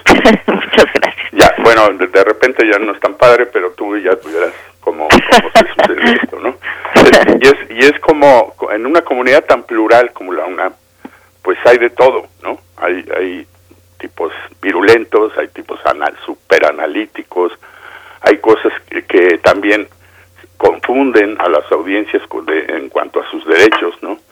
Este, porque de pronto pues mandan que por qué se viste de rojo la conductora y pues eso es obviamente este pues un gusto y no un no este o una estética este que pues que no se corresponde a a ninguno de los derechos de la de las audiencias. Entonces, creo que sí es algo que ayuda muchísimo a mejorar las estaciones, porque son coadyuvantes, te, te, están diciendo cómo están viendo ellos, desde la cuestión de contenidos, incluso cuestiones técnicas, que de pronto también, este, por ejemplo, TV UNAM tenía, tiene todavía problemas para que se vea bien la, la televisora, sobre todo en el interior de la República. Y eso también le ayuda a las autoridades de la UNAM a que la necesidad, por ejemplo, de que se invierta en un, en un transmisor digital, ¿no? De mayor potencia, etcétera. Entonces, finalmente sí ayuda muchísimo.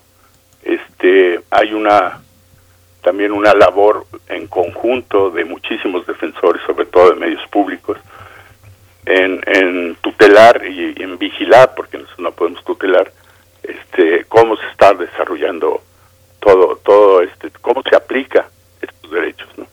Entonces, finalmente sí es un mundo, este, pues, como diría José Alfredo, no raro, pero sí este, un mundo nuevo que de pronto todos aprendemos de todos, ¿no? Y a través de la asociación, bueno, pues hay gentes verdaderamente extraordinarias que han estado en esto muchísimo tiempo y creo que todo esto beneficia, beneficia ya a las audiencias ya con este amparo que el IFT va a tutelar estos derechos, pues las cosas se ponen más claras. Hay una, hay una visión, Magdalena, que tiene, tiene que ver también con la credibilidad. De alguna manera, de este, hay una defensoría de las audiencias que uno pensaría que están eh, aficionadas a la escucha de la radio universitaria, de la televisión universitaria. Sin embargo, muchas de estas audiencias este, cambian de un dial a otro, si todavía podemos hablar de dial, de una frecuencia a otra, confrontando la credibilidad y los dichos de distintos, eh, de distintos medios, unos medios públicos, unos medios señalados por sus intereses, por su actuación política y otros que tienen como interés supremo eh, contribuir al desarrollo, a la idea de la democracia, a participar de los, eh, de los, con los grandes investigadores que tienen años tratando de contribuir con conocimientos a la sociedad mexicana. ¿Cómo se da este, este concierto entre un mundo de medios muy señalado, incluso desde el Ejecutivo, particularmente desde el Ejecutivo, la, pérdida de credibilidad desde, desde 1994 de muchos medios y la radio universitaria? ¿Qué significa estar mirando a la Defensoría, a los, a los, a los radioescuchas desde este puerto, desde el puerto de la credibilidad y desde el puerto del interés supremo de la nación? Bueno, aquí tenemos la ventaja de, la credibilidad misma que tiene la universidad. Es, una, es la Universidad Nacional Autónoma de México, es una institución que es respeta, conocida y respetada por una gran parte de, de la sociedad mexicana. Y en momentos difíciles, en momentos de crisis, en momentos de alguna tragedia o algo así, siempre ha estado presente la universidad, ¿no? Recordemos su papel cuando fueron los sismos de 1985, eh, este, etcétera. Y, y eso, pues desde luego que los medios de la universidad tienen que basarse en esa credibilidad y no y, y no traicionarla, ¿no? En sus programas. Entonces, se tienen que apegar a los códigos de ética que la misma institución ha establecido, a, a, a, mantener el rigor en sus noticieros, la imparcialidad en la información que da, la pluralidad también de opiniones, etcétera. Todas esas son valores de la misma universidad y se trasladan a los a los medios de comunicación que maneja. El tema, el tema de la radio, un poco para ambos. Eh, en este momento acabamos hace unas semanas de que concluyera la, la, Bienal de la Radio. Esta emisión fue particularmente importante también porque hubo una gran presencia de lo indígena, de los temas eh, de eh, asuntos que tienen que ver con la violencia doméstica, con la participación de las mujeres, la desigualdad laboral entre géneros, eh, cómo, eh, cuál es la situación también que, eh, que, que, observa Guillermo en la composición de nuestras radios universitarias. Ahora mencionaba el tema de lo tecnológico, de los alcances, pero esta cuestión de formar patrimonio, de que nuestros programas forman parte de los podcasts, que estarán en algún momento, este, dentro de 50 años estarán en la fonoteca como documentos. ¿Cómo evaluar esta parte como defensor de las audiencias y al mismo tiempo un defensor de las audiencias es un defensor de las propias estaciones? Cuéntenos un poco también esta parte. Sí, este, creo que es, es algo bien importante, ¿no? Este, cuando uno acude a la fonoteca, por poner un ejemplo, lo que tú mencionas, este y quieres oír un programa de 1950, una entrevista, una canción, una lo que sea, a un personaje hablando, este, entonces es una cosa maravillosa, porque pues eh, tienes a la mano este todo este todos estos testigos de la historia de la radio y de, de las grabaciones, este cosa que ya sucede con muchos programas de Radio UNAM, que cuando yo fui a, a revisar un, una serie de cosas, pues ahí hay muchísimas cosas ya este, eh, disponibles, digamos, para el análisis, ¿no? Entonces, finalmente, como tú dices, 50 años después, igual al, este, alguien juzgará con otros ojos, este, se maravillará se, se enojará incluso, ¿no? De las cosas que se decían en cierto tiempo, ¿no?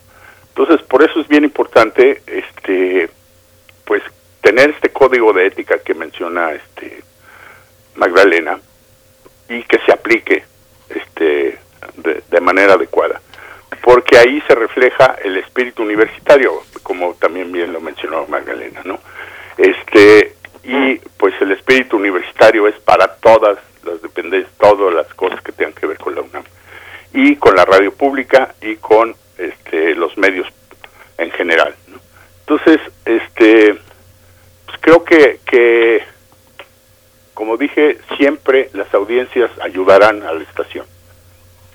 Siempre, siempre la harán mejorar, este, la harán volver a sus orígenes si es que se empieza como a desviar, este, y pues son, como siempre lo he dicho, si hay medio, hay audiencias, si no hay audiencias, no hay medio.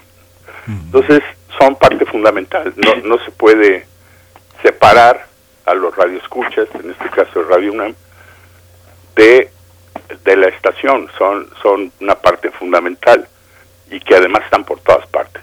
Entonces eso, este, los defensores debemos de, de coadyuvar en eso, este, de atender realmente de manera eh, simple, objetiva, a tiempo, todas las, los correos y todas las cosas que, que envía la audiencia.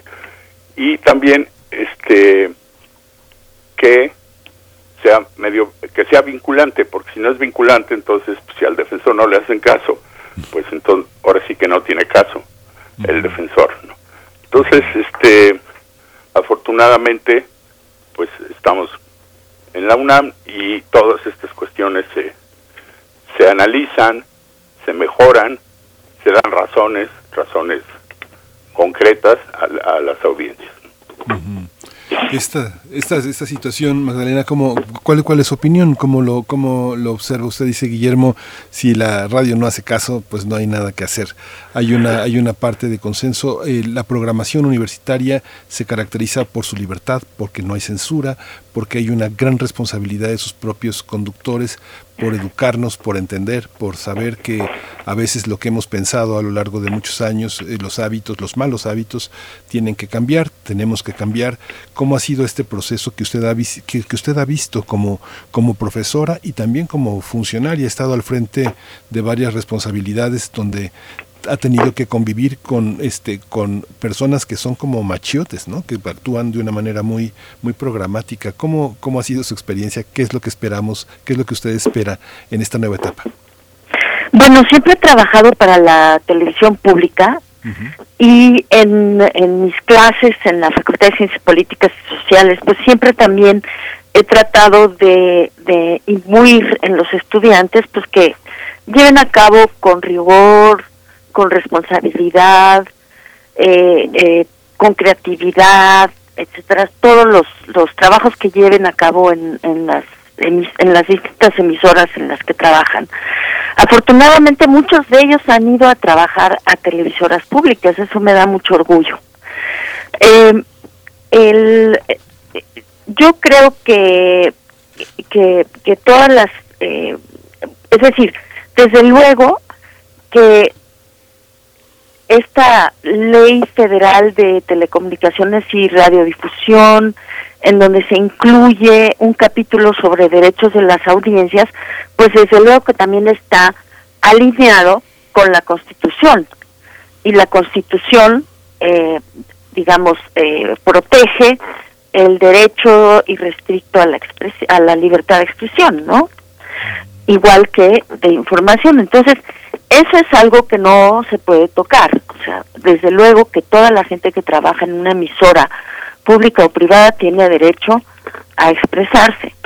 Sin embargo, hay una serie de lineamientos que son muy importantes que se lleven a cabo en las televisoras o en las radiodifusoras públicas o privadas. Uno de ellos es que se, se haga una diferencia muy clara entre lo que es información y lo que es opinión. Y esa es una, esta es una situación que en México no se da mucho, ¿no? Este, nuestros eh, grandes, digamos, comunicadores en el pasado de la televisión privada, por ejemplo, pues también han sido opinadores, ¿no? Y formadores de opinión, para bien o para mal. Pero esto es algo que no sucede en otras partes del mundo. Pues se tiene una, una diferenciación muy, muy clara entre lo que es informar y lo que es opinar. Y cuando se va a opinar, se dice claramente que esa es una opinión, ¿no? No se confunden ambas cosas. otra cosa que es muy importante, que no aplica tanto para nosotros porque no tenemos anuncios ni programación infantil, es no confundir anuncios publicitarios con la programación. Esto sucede mucho en, eh, en la televisión infantil, donde entre dos caricaturas hay un anuncio que también es como una caricatura, ¿no? Entonces los niños realmente, este, eh, sin querer, están siendo manipulados para eh, para que quieran comprar una serie de, de, de, juguetes, etcétera, porque los confunden con los personajes de caricatura que están viendo. Luego, una cosa también muy, muy importante eh, es que se respeten los horarios. Muchas veces hay situaciones que, que obligan a cambiar el horario de un programa o a la mejor información que no se tenía antes, pero que, que permite tomar la decisión de llegar a, de mejor manera al, público al que se quiere llegar con un programa en específico. Pero es muy importante que la audiencia sepa de todos estos cambios de programación y que tenga a la vista todo el tiempo una cartilla actualizada de programación, ¿no? Entonces, hay una serie de cosas que siempre pueden mejorar y que siempre pueden hacer la vida mucho más fácil para la audiencia y eh, y al mismo tiempo no le cuestan gran cosa a la emisora, ¿no? Son simplemente normas que tiene que tener en cuenta a la hora de eh, planear sus programas, de realizar sus contenidos, etcétera, ¿no? Sí, sí. Pues les agradecemos muchísimo, Guillermo, Guillermo Montemayor Gómez, eh, defensor de audiencias aquí en Radio UNAM y TV UNAM. Hemos seguido, hemos tenido, hemos tenido el privilegio de tener sus comentarios, sus eh, consejos, sus observaciones. Muchas gracias por todo, por todo su trabajo y, y pues, eh, pues yo creo que ya forma parte, esta su casa y formará parte de todo lo que nosotros somos y haremos. Muchas gracias, Guillermo. Este, no, a ustedes, este, que muchas gracias por hacerme caso cuando debían de hacerme caso. este, y, y bueno, siempre, lo repito, siempre será un honor haber sido defensor de las audiencias, no el primer defensor de las audiencias de Radio y TV y bueno, otra vez reitero mi bienvenida a Magdalena y por supuesto, Magdalena, todo lo que ocupes, necesites, porque hay ciertos trucos que te tengo que enseñar. Sí, claro, siempre, siempre uno no, uno no puede hacer nada sin los maestros. A veces los maestros eh, son más jóvenes que nosotros, a veces son mayores, pero siempre hay que reconocer cuando alguien porta esa, esa chistera, esa chistera del mago, del mago que enseña Magdalena Acosta Orquidi. Muchas gracias, eh, mucho, mucho trabajo por supuesto que te vamos a hacer caso. También en Hocus Pocus, que fue, fue uno, de los, uno de los programas infantiles que fue, que tuvo una mención importante en la Bienal de Radio. También esperamos, lo, infantil es un espacio que en la radio universitaria, en la radio pública, pues tiene que tener un papel, un papel muy importante y una enorme vigilancia, como acabas de señalar. Muchísimas gracias, Magdalena Costurquidi, pues seguiremos trabajando de la mano en lo que viene. Muchas gracias. Muchas gracias por la invitación y este un saludo pues fraternal a Guillermo. Espero que nos veamos pronto. Y este y muchas gracias pues espero eh, poder contribuir eh, más adelante también con algunos de los hallazgos de los de los comentarios que nos ha hecho la audiencia eh, respecto a, Radio UNAM y a TV UNAM. Muchas gracias. Muchas gracias. Saludos a todos gracias. Hasta luego Vamos a, ir, vamos a ir con música, vamos a escuchar de Mahmundi Azul.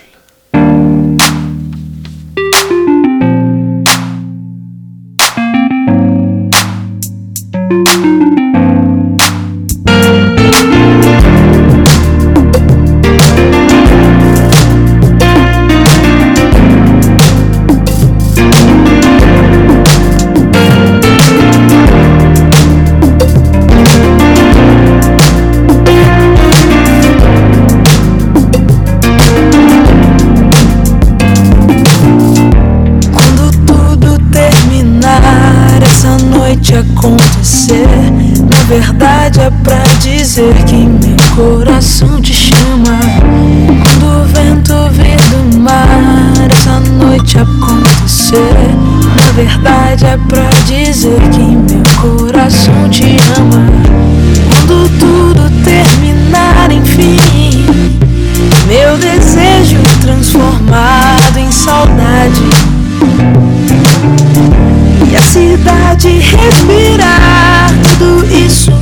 Passou. Na verdade é pra entender que meu coração tem pressa.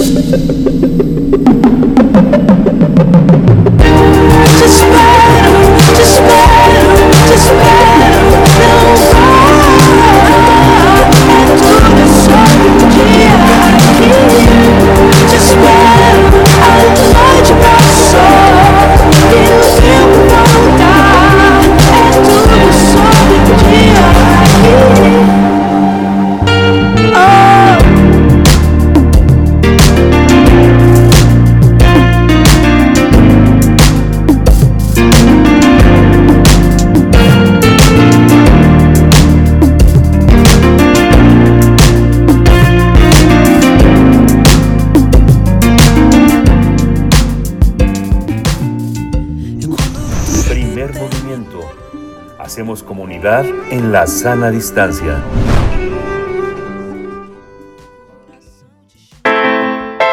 Nota Internacional. La Agencia de la ONU para los Refugiados manifestó su preocupación por la nueva práctica de Estados Unidos de expulsar por avión a refugiados y migrantes a México bajo razones de salud pública. Matthew Reynolds, representante de ACNUR para Estados Unidos y el Caribe, aseguró que las personas o familias a bordo de esos vuelos que pueden tener necesidades urgentes de protección corren el riesgo de ser devueltas a los mismos peligros de los que han huido en sus países de origen en Centroamérica sin ninguna oportunidad de que se evalúen y atiendan esas necesidades. Este Matthew Reynolds había dicho que esta estrategia constituye una nueva y preocupante dimensión de la aplicación de la orden de salud pública relacionada con el COVID-19, conocida como Título 42, que niega a las personas y a las familias el acceso a las pruebas de protección y a los procedimientos de asilo de Estados Unidos.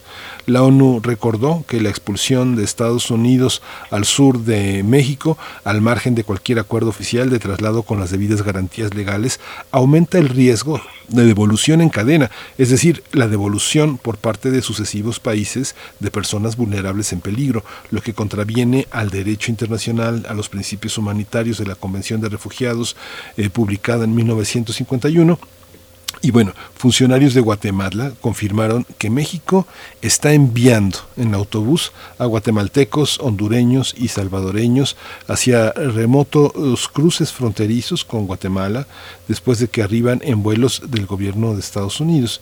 Vamos a analizar toda esta, todo, todo este entrecruzamiento entre la política migratoria de Joe Biden y la nuestra de enviar a las personas migrantes a México para ser deportadas y luego devueltas a nuestro país al suyo.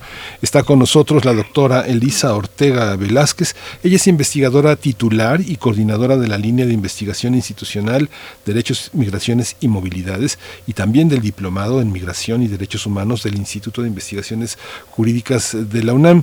Elisa Ortega Velázquez, muchas gracias por estar aquí esta mañana con un tema tan complejo, tan difícil. Muchas gracias por abordarlo. Hola, ¿qué tal? Muy buenos días a ti y a todo el auditorio. ¿Cómo abordar, cómo entender ese entrecruzamiento? Porque, como dice el dicho, tan culpable es el que mata a la vaca como el que le agarra la pata. ¿Cómo es, cómo estamos nosotros en ese, en ese, eh, en, esa continuidad, en esa cadena? Eh, bueno, pues primero habría que señalar que esto que estamos viendo, esta, esta política de la última semana de parte de Estados Unidos, pues es al final del día una continuación de eh, esta guerra al derecho de asilo que yo llamaría que entabló el expresidente Donald Trump, especialmente para las personas con necesidades de protección internacional que proceden de Centroamérica.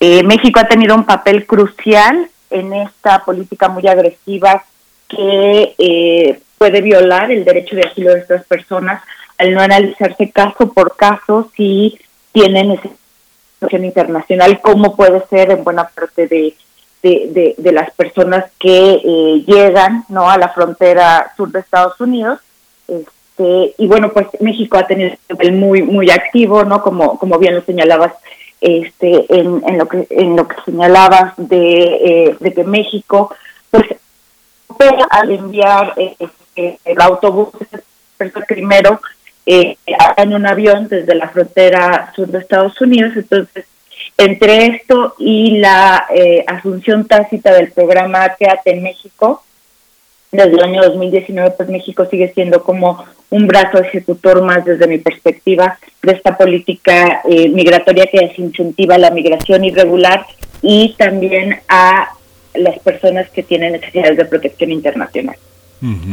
Aquí el tema tan complejo y tan difícil es que gran parte de estos, eh, de la población centroamericana que está en peligro, hondureños, salvadoreños y, y cada vez más nicaragüenses y guatemaltecos, es que no tienen un rostro y que las necesidades de protección a veces no pasan por el matiz de la política, sino por el matiz de la violencia, de la persecución delincuencial a la que se han enfrentado en sus lugares de origen. Solo queda el instrumento del derecho. ¿Cómo, cómo en qué situación está en este momento activistas, eh, militantes, toda la gente que se opone a que estas medidas tengan lugar. ¿Hay mecanismos jurídicos que, que, que, prohigen un amparo para esta situación? Sí, bueno, pues en, primer lugar, o sea, el fundamento legal más fuerte es precisamente el derecho de estas personas de solicitar asilo o protección internacional ante temores fundados de, eh, de que su vida, su libertad o su seguridad corra peligro si son devueltos a las regiones precisamente de las cuales vienen huyendo, como, como señalabas, pues los países del norte de Centroamérica, también cada vez más nicaragüenses, ¿no? Ese es el principal eh, fundamento legal y sería el más sólido y fuerte. De hecho, Estados Unidos tiene una ley de asilo, ¿no? Al igual que México. Entonces, este sería, digamos, eh, eh, el, pues, el fundamento jurídico más fuerte. ¿Cuál es el problema? Que el derecho queda en un segundo plano ante la política migratoria tanto estadounidense como mexicana que bueno que coadyuva en, en, estos intentos no de ahora pero ahora están mucho más intensificados especialmente por la pandemia de desincentivar que una migración personas extranjeras que eh, están empobrecidas, pauperizadas, que no son personas blancas también, porque hay un tema racial también este, de fondo, y que obviamente este, no cuentan con la documentación adecuada, lleguen a Estados Unidos. ¿no? Eh, desde el año pasado vemos, eh, desde 2020, eh, vemos cómo se aplica el título 42 de, de Estados Unidos y se aprovecha la pandemia y en aras de frenar pues la propagación del virus, el gobierno estadounidense intensificó pues la detención y la deportación express de personas migrantes irregulares solicitantes de asilo, incluidos niños, ¿no? Esto obviamente sin importar si deportaban migrantes infectados por COVID-19 y propagaba el virus en países eh, pobres y con sistemas sanitarios pues quebrados, este como es el caso de los eh, de los países del norte de Centroamérica.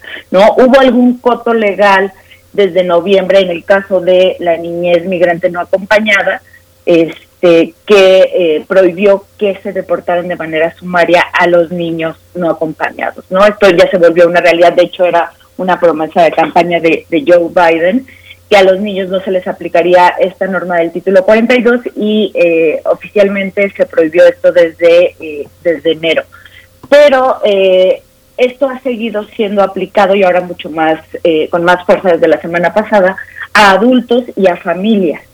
¿No? Entonces, digamos que el tema de eximir a los niños fue solamente una solución muy, muy parcial, porque además muchos niños viajan con sus familias y lo que ha orillado esta política es a separarse de sus familias para cruzar la frontera solos y pedir asilo y que así no les expulsen a la familia entera, ¿no?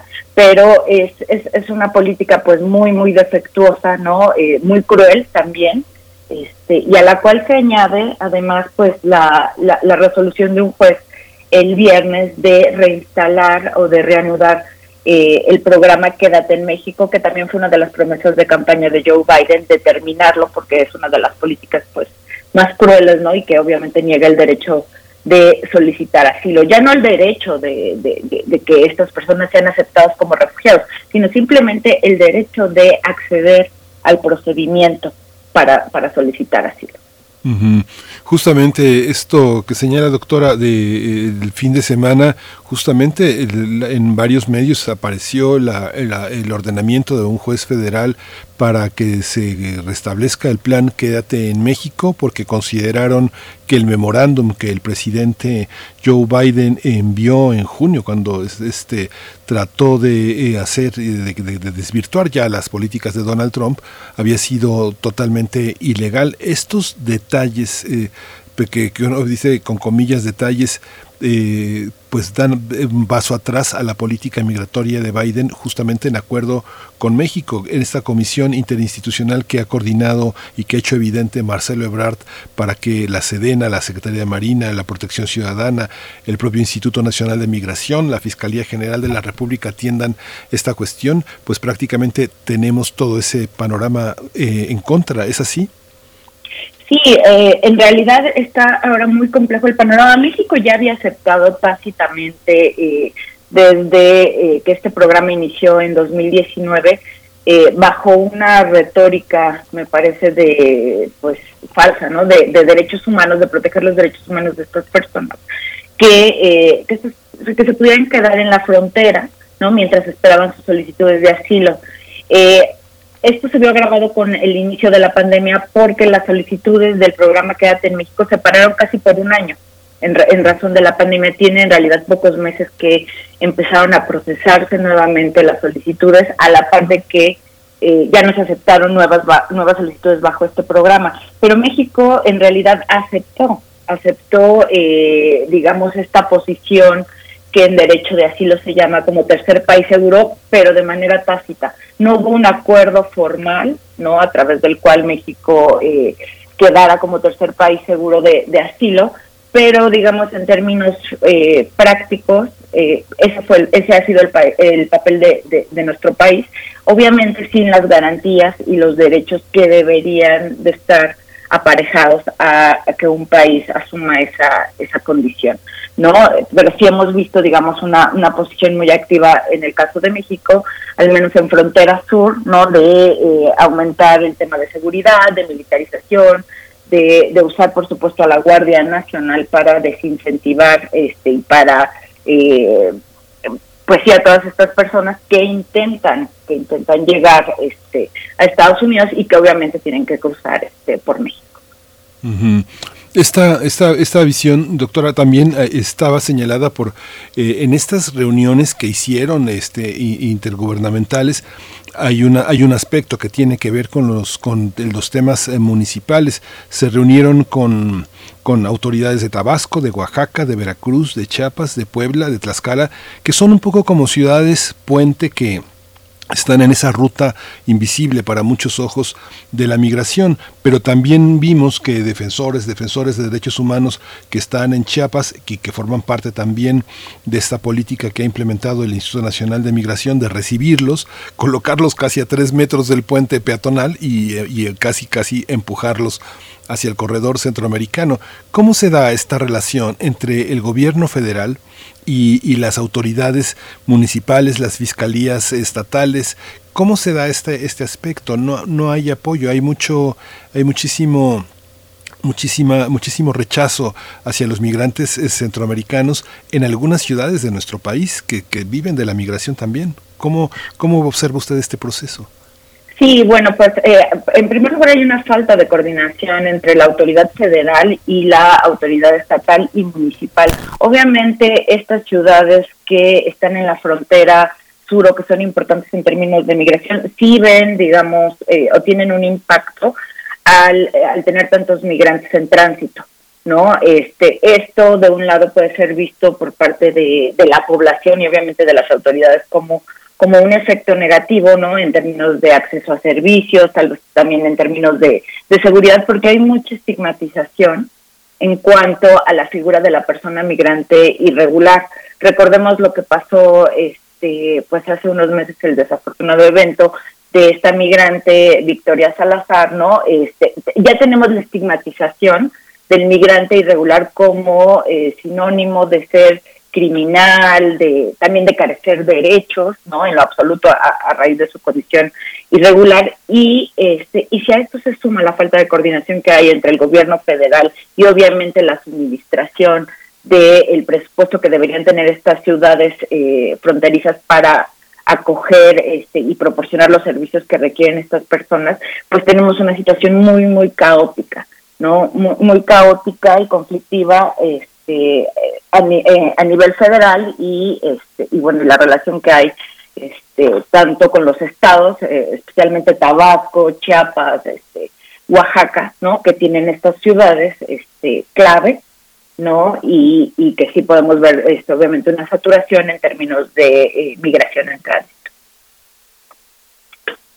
Este aspecto también, doctora, que bueno, es que es, que llegan noticias de todas partes, como usted, bueno, como usted lo sabe, hay un pueblecito en San Miguel en Arizona, en el oeste de Tucson, donde han sido detenidos varios eh, jóvenes, muchos jóvenes muy hábiles, muy fuertes, logran pasar y logran pasar solos, pero cuando se encuentran con este infierno, auténticamente este infierno que es el desierto de Arizona, uno puede conocer el de Sonora, pero el de Arizona realmente es, eh, es, el infierno en la tierra. Esta, han sido detenidos muchos menores y justamente este, este los agentes de la patrulla fronteriza habían publicado en su página de internet todo este incremento de prácticamente 288% de incremento en las eh, en el tránsito. México ha aflojado porque de alguna manera es una acusación velada. Son un total de 118 mil personas detenidas sin papeles. ¿Cómo, cómo estamos? ¿Cómo está México? ¿Bajó la guardia o cómo está esta relación frente a la frontera de Arizona particularmente? Sí, este, no, a mí no me parece que México haya bajado la guardia. De hecho, se pueden revisar este, los datos oficiales en la unidad de política migratoria de, del gobierno mexicano.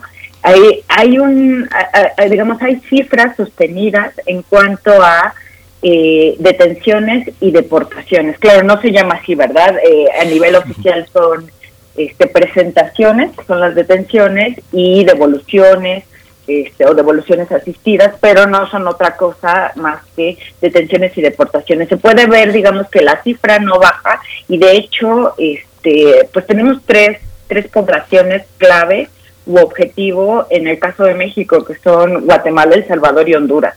Este, uno puede ver las estadísticas eh, en los últimos tres años y, bueno, de hecho desde más, ¿no? Pero bueno, pensando quizás ya en, en, un, en un este contexto pandémico, el último par de años, este, y son estas poblaciones, y México no baja la guardia.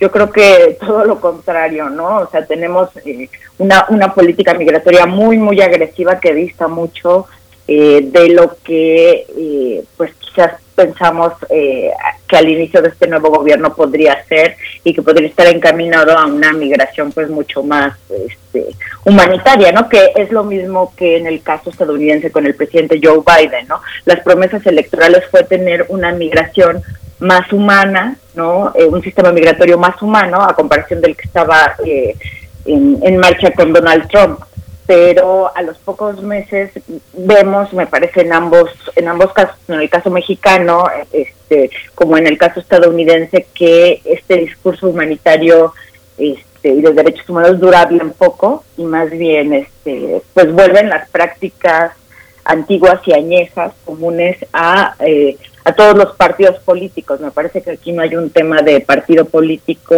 ni en el caso estadounidense, este, ni en el caso mexicano, ¿no? Me parece que aquí el, objetivo casi siempre es eh, detener a estas personas que no son bien vistas, este, ni a ojos del gobierno estadounidense ni del mexicano, por distintas razones, ¿no? Este, obviamente económicas, sociales, este, políticas también.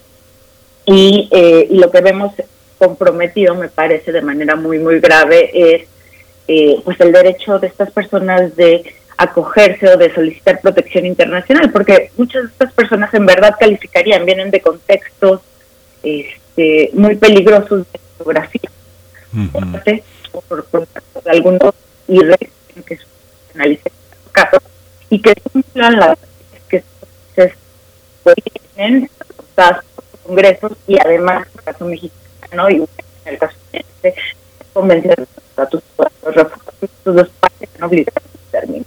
Pero vemos uh -huh. que eh, la política el derecho. Sí. Pues doctora, le agradecemos muchísimo su participación. El desafío, como usted, la, primera palabra que usó fue complejidad. El desafío es poner el acento en los matices, en los detalles y proteger auténticamente, como usted, otra palabra que utilizó fue retórica, sin retórica, este, pensando, pensando en que de alguna manera ellos somos nosotros y nosotros somos ellos. Le agradecemos mucho su participación y bueno, pues seguiremos en contacto porque esto requiere de voces como la suya que nos clarifiquen y que acompañen la reflexión. Muchas gracias, doctora. Muchísimas gracias, que tengan buen día. Gracias, la doctora Elisa Ortega Velázquez, investigadora titular y coordinadora de la línea de investigación institucional, derechos, migraciones y movilidades de la UNAM. Muchas gracias. Vamos a ir con música. Esta mañana vamos a estar y hemos estado escuchando muchas propuestas jóvenes. Esta propuesta es de Bogotá, es Flor de Jamaica y la canción se llama Huesos.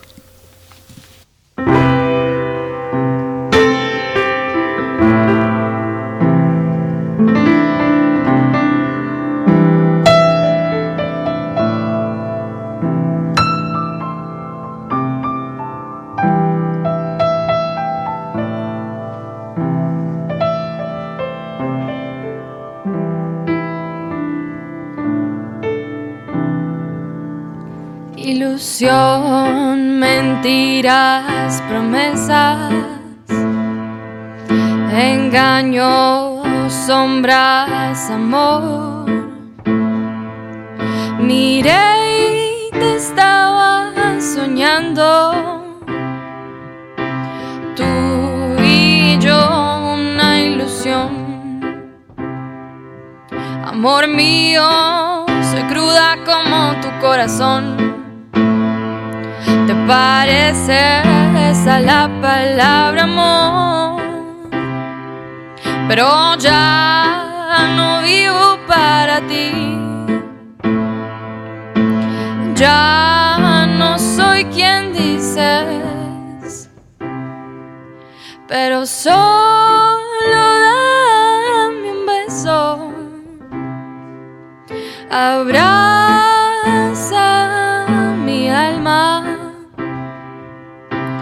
Sobre mí están tus huesos que me consumen nada más. Síguenos en redes sociales. Encuéntranos en Facebook como Primer Movimiento y en Twitter como arroba PMovimiento. Hagamos comunidad.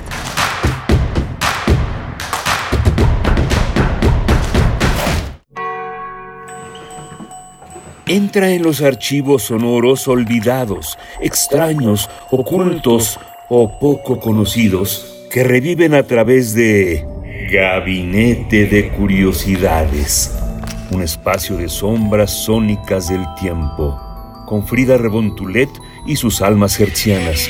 Todos los domingos a las 14.30 horas, Radio UNAM, Experiencia Sonora. Enchula tu colonia no ha terminado. En julio y agosto acude a las asambleas de información y selección en tu comunidad. Conoce a fondo los proyectos ganadores de la pasada consulta de presupuesto participativo y forma parte de los comités de ejecución y vigilancia junto con tus vecinas y vecinos. Consulta fechas y horarios en www.ism.mx o en tu dirección distrital más cercana. No olvides tu credencial para votar y cubrebocas. Con participación, todo funciona. Instituto Electoral Ciudad de México. Este 13 de agosto, la Secretaría de la Defensa Nacional continúa su modernización para afrontar los nuevos retos de la vida nacional, creando la Comandancia del Ejército. Este cambio histórico permite la reestructuración de sus organismos administrativos para ser más eficiente y transparente, la operación y funcionamiento de la Fuerza Armada de Tierra en el cumplimiento de las misiones de defensa exterior, seguridad interior y Plan DN3E, Ejército y Fuerza Aérea Mexicanos, la gran Fuerza de México. Gobierno de México. Y usted quiere que encuentre una guitarra que hace 80 años está, vaya a saber uno dónde. Exactamente, del mar. Le ofrezco 10 mil dólares para empezar. ¿Acepta el desafío? Cabalas Gardelianas de Lalo Recanatini. Radiodrama del Archivo de la Bienal Internacional de Radio. Sábado 21 de agosto a las 20 horas. Radio UNAM. Experiencia sonora.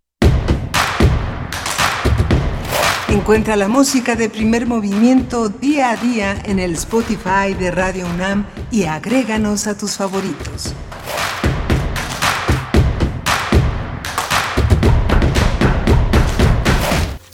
Hola, buenos días. Ya regresamos a la tercera hora de primer movimiento. Son las 9.02, eh, las 9.02 de la mañana aquí en el centro del país, en la Ciudad de México. Vamos a tener, eh, bueno, tuvimos dos horas eh, muy interesantes. Hay un relevo en la en la de en la Defensoría de las Audiencias pudimos escuchar eh, a, Guillermo Montemayor Gómez, que ha sido defensor de las audiencias en Radio UNAM y en TV UNAM, un hombre de una eh, gran trayectoria, fue fundador y director durante seis años del canal del Congreso y nos compartió cómo ha sido, cómo han sido estas experiencias eh, de defensor de la audiencia en Radio UNAM y en TV UNAM, la importancia de la televisión pública y, y la doctora Magdalena Costa Urquidi, profesora de la Facultad de Ciencias Políticas y Sociales, con una amplia trayectoria en, la, televisión y en la radiodifusión pública, ocupa ahora, es nuestra nueva defensora de las audiencias de Radio TV nuestra y suya, suya porque la labor que hará en los próximos tres años tiene que ver con un momento complejo, este, muy rico de participación, del de, eh, ejercicio de una ciudadanía atenta, activa frente al papel que los medios y los que quienes participamos en ellos jugamos en todo este proceso de transformación, de crecimiento del país y en todo este debate que ha puesto en la discusión a los medios públicos y privados en su papel, su observancia, su generosidad, su responsabilidad frente a la sociedad. Eh, tuvimos también esta dramática participación de la doctora Elisa Ortega Velázquez, que, que documenta, que analiza, que nos pone sobre la mesa una situación de una enorme complejidad, una retórica que ella señala que no tiene que ver con con partidos, sino con estructuras gubernamentales, jurídicas, que están en el asunto de la migración, del papel de los refugiados, de todo este cruce, de toda esta geografía. Hay una ruta, hay una ruta de migración que se dibuja en el mapa de nuestro país, donde muchas personas cruzan con la esperanza de salvarse de la persecución en sus propios países, en Guatemala, en Honduras, en El Salvador, incluso en Nicaragua, que ha crecido mucho la, el tema de la represión, de la persecución política y que buscan Estados Unidos como un espacio donde ampliar sus libertades, donde resguardarse de la violencia, el tema de la infancia que Joe Biden prometió resguardar, pero que en Estados Unidos hay muchos intereses que impiden que los eh, niños, los infantes, los menores de 17 años tengan esta protección. Pero bueno, vamos a tener eh, un programa que que continúa y continúa justamente hacia la conmemoración eh, de los 500 años. Es una visión que vamos a tener eh, a partir de un ciclo de conferencias que se organizan en la Universidad de Guanajuato. Vamos a tener la presencia de Eduardo Pérez Alonso. Él es doctor en Derecho y director de la División de Derecho, Política y Gobierno en esta universidad. Y vamos a tener la participación de Juan René Segura Ricaño. Él es miembro fundador de la red de profesores de Derecho del Trabajo y presidente de la Delegación Guanajuato de la Academia Mexicana de Derecho del Trabajo. Vamos a dialogar sobre este gran programa que tiene sendos especialistas. Así que bueno, quédese aquí en primer movimiento. Y bueno, Vamos, eh, si nuestra eh, producción lo, lo determina así, pues vamos a la poesía necesaria. Primer movimiento. Hacemos comunidad en la sana distancia.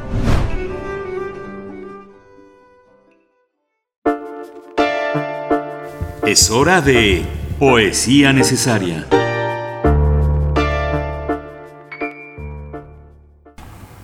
Esta mañana vamos a dedicar la poesía necesaria a la poesía rusa. La semana pasada les había comentado que La Otra, la revista La Otra, que dirige el poeta José Ángel Leiva, había dedicado un número especial a la poesía rusa actual, que había, era un número dedicado a la poesía y la literatura rusas, desde la poesía joven hasta la poesía de San Petersburgo, pasando por algunos autores clásicos que mucha gente conoce, que vivieron el hielo, el deshielo y que son parte de esta gran tradición de poetas rusos. Esta joven eh, Alina Dadaeva hizo una traducción importante de los, de los poetas que vienen, que aparecen en este número, pero también están representados por otros dos, un gran traductor que es eh, Jorge Bustamante García, quien ha traducido numerosos poetas, textos de ensayo, una, una gran cauda de autores y justamente uno de los que traduce, que forman parte de la corriente del metarrealismo es Iván Danov. Iván Danov que trae este poema que dice así. El agua en los ojos no desaparece, un síntoma de tristeza. En el rostro los ojos no encajan, un síntoma de angustia. No se pierde la persona en la muchedumbre, un síntoma de dolor. El dolor es como una caverna, hundido en la niebla, agolpándose en la víspera del sufrimiento, en el etéreo espejo veraniego. Oh, si alguien en la cueva hubiera asomado su rostro, habría escuchado que el dolor canta, como la mirada canta entre las pestañas. Es oscuro como el petróleo, listo para estallar. Es un denso cartucho de película, en el que en cada escena se marchita una amapola en el que cada imagen la amapola cambia su piel y acaricia la luna, quien en respuesta ennegrece y se eleva. La persona en la multitud no se sofoca y se aleja. Le encantaría echar una mirada, pero en la niebla apenas hay un alegre aleteo del sonoro y rechinante escálamo. Lo que sigue es de Coco Taylor, todo lo que soy te lo debo a ti.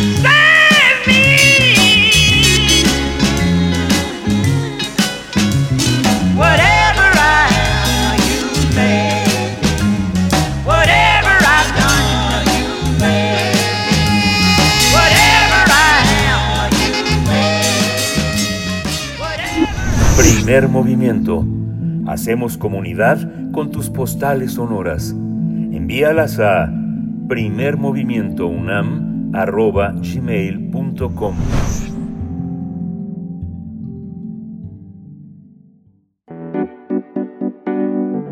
La mesa del día.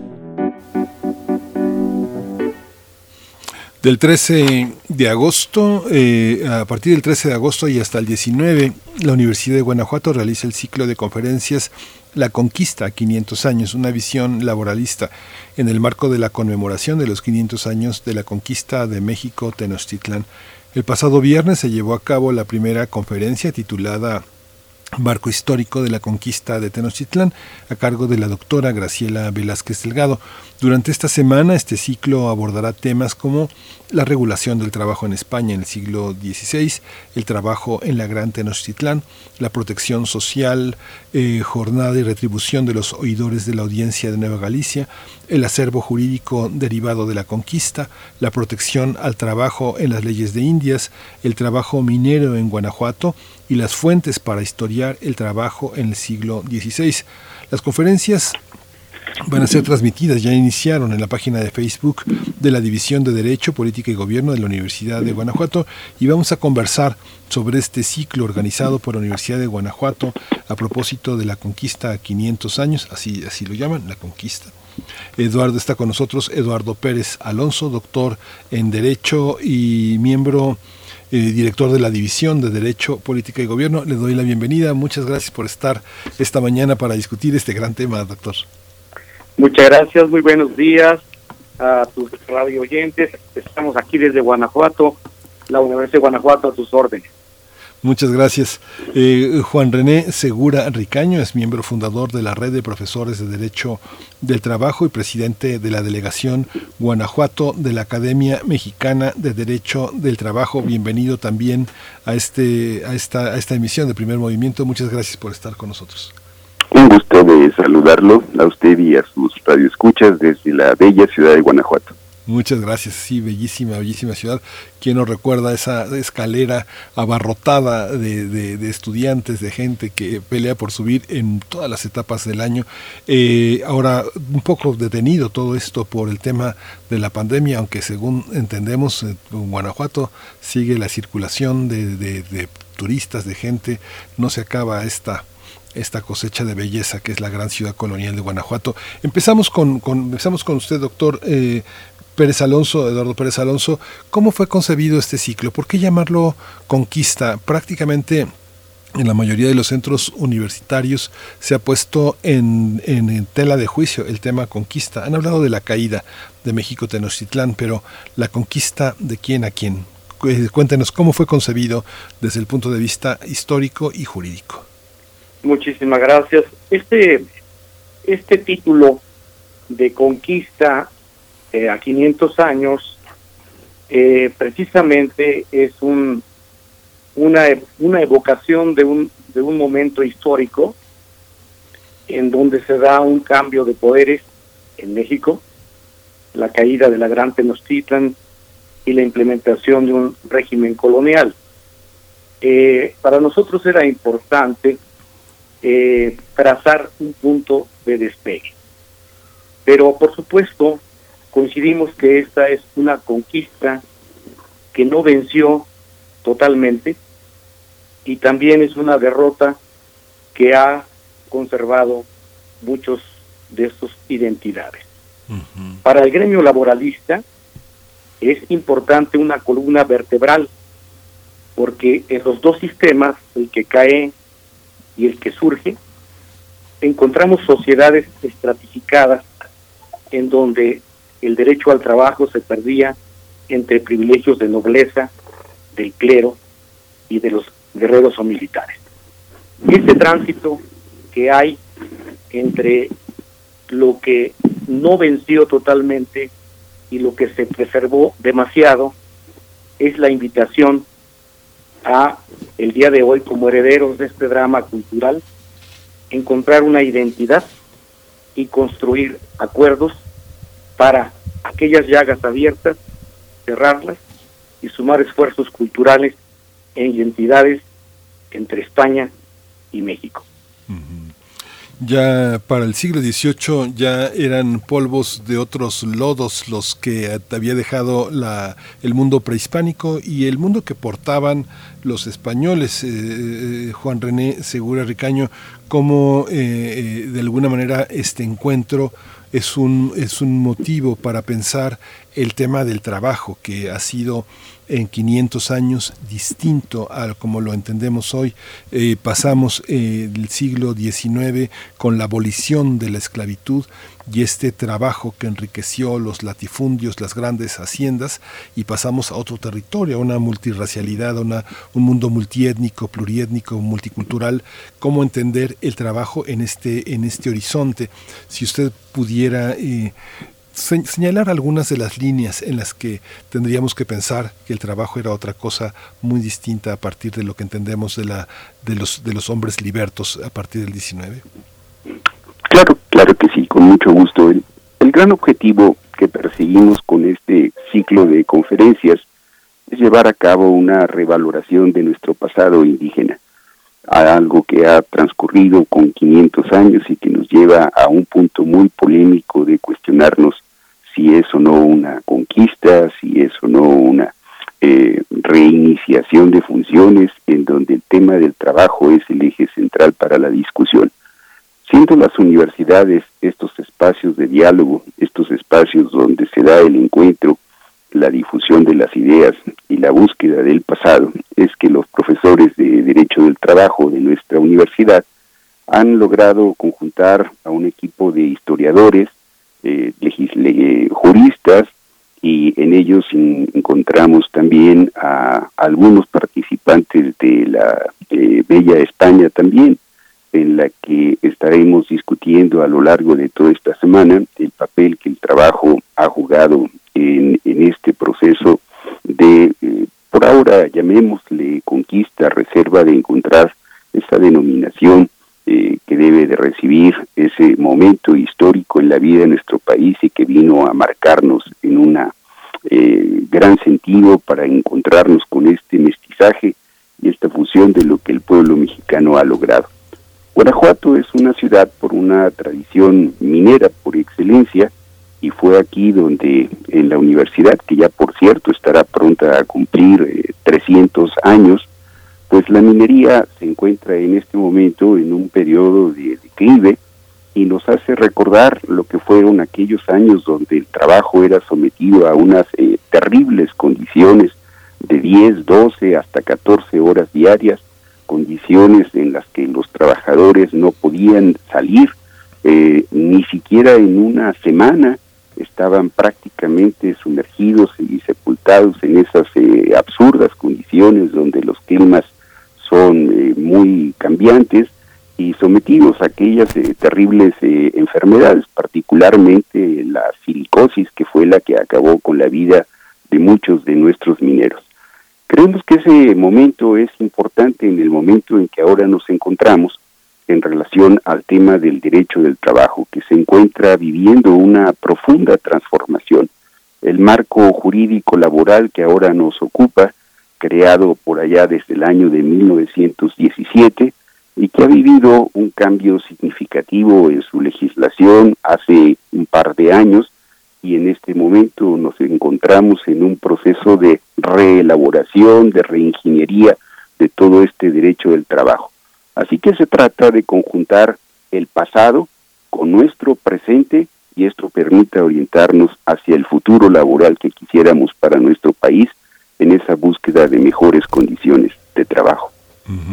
Justamente, eh, doctor Eduardo Pérez Alonso, justamente es el tema del próximo miércoles, protección al trabajo en las leyes de Indias y el trabajo eh, por el maestro Juan José, Juan René Seguro Ricaño, que justamente le tocará el próximo miércoles, y el trabajo minero en Guanajuato, que es el tema que por la tarde tocará el doctor José Luis Lara Valdés. Eh, al tocarlo, Juan René, este, este tema tan espinoso que es el tema de la minería, ha, cambiado mucho, eh, ha cambiado mucho el país en, este panorama que nos, que nos da el doctor Juan René Seguro Ricaño.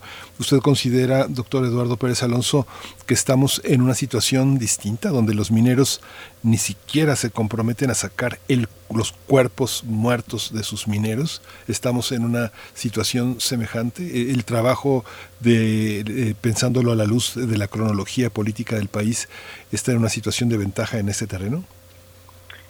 Estamos en condiciones muy similares a, la situación en donde los grandes capitales extranjeros eh, llevan la riqueza en su mayor cuantía. Es decir, se ha mejorado en cuanto al empleo, el salario, condiciones de seguridad, utilidades, etcétera, pero no no se ha mejorado en cuanto a lo que las eh, los fundamentos constitucionales y legales que México brindó al mundo. Déjeme comentarle que el derecho laboral nació como tutela constitucional en México precisamente por estos grandes antecedentes de explotación y nace como un vehículo constitucional de la lucha de clases. El, ejército garantista, ¿verdad? Eh, integrado por campesinos y obreros, llevan la tutela constitucional. Este artículo que luego cae en el tercero, en la ley del trabajo, que dice que el trabajo es un derecho y un deber social, en España estará en su artículo 35, el trabajo como un derecho y como un deber, y para tal efecto en México se, se hace la promoción del empleo y la organización social del trabajo. Hay una gran distancia entre el derecho programático, el anhelo constitucional y la realidad. Y como usted bien lo apunta, al día de hoy el saldo es negativo. No hay salarios remuneradores, hay explotación, hay inseguridad, hay falta de cumplimiento de obligaciones patronales y por este motivo esta reflexión actual que nos lleve, que nos debe llevar a nuevamente y con otros canales y otras visiones que involucran, por supuesto, a más actores que son los laborales. Implica empresarios internacionales, autoridades nacionales, autoridades internacionales. El margen de pobreza en México no puede seguir en ese crecimiento. Y por eso coincido con usted, ha habido muy poco cumplimiento de la creación de empleos con salario remunerador y en la industria minera, a pesar de los avances, estos avances no son significativos. Hay, una, hay un aspecto también, eh, doctor eh, Juan René Segura Ricaño, que tiene que ver, y bueno, usted de alguna manera va, eh, este, tiene, esa, tiene esa visión al revisar las leyes de, de, Indias. Yo recuerdo en 94 un tema que llamó mucho la atención, de, dos años después de la conmemoración de lo que llamaban el encuentro de dos mundos y que Miguel León Portilla generó una, toda una, generó toda una toda una eh, toda una perdón Ya, perdón, perdón. Es que estaba ese, con un pequeño problema técnico, pero eh, doctor Ricaño, ¿cómo entender, cómo entender la presencia de lo indígena en este marco, en este marco de leyes que el subcomandante Marcos en aquellos años, en el 94, decía que había un reloj para los indígenas y un reloj para los occidentales? Con mucho gusto me gustaría darle el siguiente comentario. Eh, se estima que la población eh, indígena, justo a la llegada de los españoles, esto dicho por un par de historiadores norteamericanos de la Universidad de California, ascendía a cerca de 22 millones de indígenas aproximadamente. En los primeros 50 años de esta etapa que llamamos la conquista, la población se redujo drásticamente a menos de 4 millones. Así que esto demuestra, entre otras condiciones de ese absurdo y, mundo al cual los españoles nos imponen, algunas condiciones naturales como fueron las enfermedades, pero principalmente las duras condiciones de trabajo, entre otras las causas para esa terrible mortandad. Las leyes de Indias, que es el tema que estaré abordando, se establecieron en nuestro país no como un producto que se hiciera, no se creara, no teníamos un cuerpo legislativo como lo tenemos ahora. Fue normatividad que se importó de España, se llega a nuestro país y se impone, pero más que nada con una finalidad de cuidar que la mortandad no continuara. Parecería que entonces la preocupación de los españoles, más que por esta mejora de las condiciones de trabajo, implicaría pues eh, cuidar la vida de quienes estaban siendo en sus condiciones prácticamente las que se reducía como esclavos, de tal forma que eso es algo que tenemos que contrastar en la actualidad, porque desgraciadamente, para decirlo así, la minería, que es el tema que nos ocupa, eh, prácticamente ha quedado casi en extinción. Eh, las condiciones económicas prácticamente hacen imposible la explotación y son muy pocas ya las minas que han eh, continuado trabajando, apenas una se acaba de reanudar, pero tendríamos que aprovechar que esta reforma laboral que se está produciendo en nuestro país pudiera ayudar en este proceso de mejora que es el que finalmente en la universidad, que es a donde prepararemos a esos nuevos abogados, vayan con esa mentalidad para poder entender de dónde venimos, así saber dónde es que nos encontramos, pero lo más importante es para dónde vamos. Sí.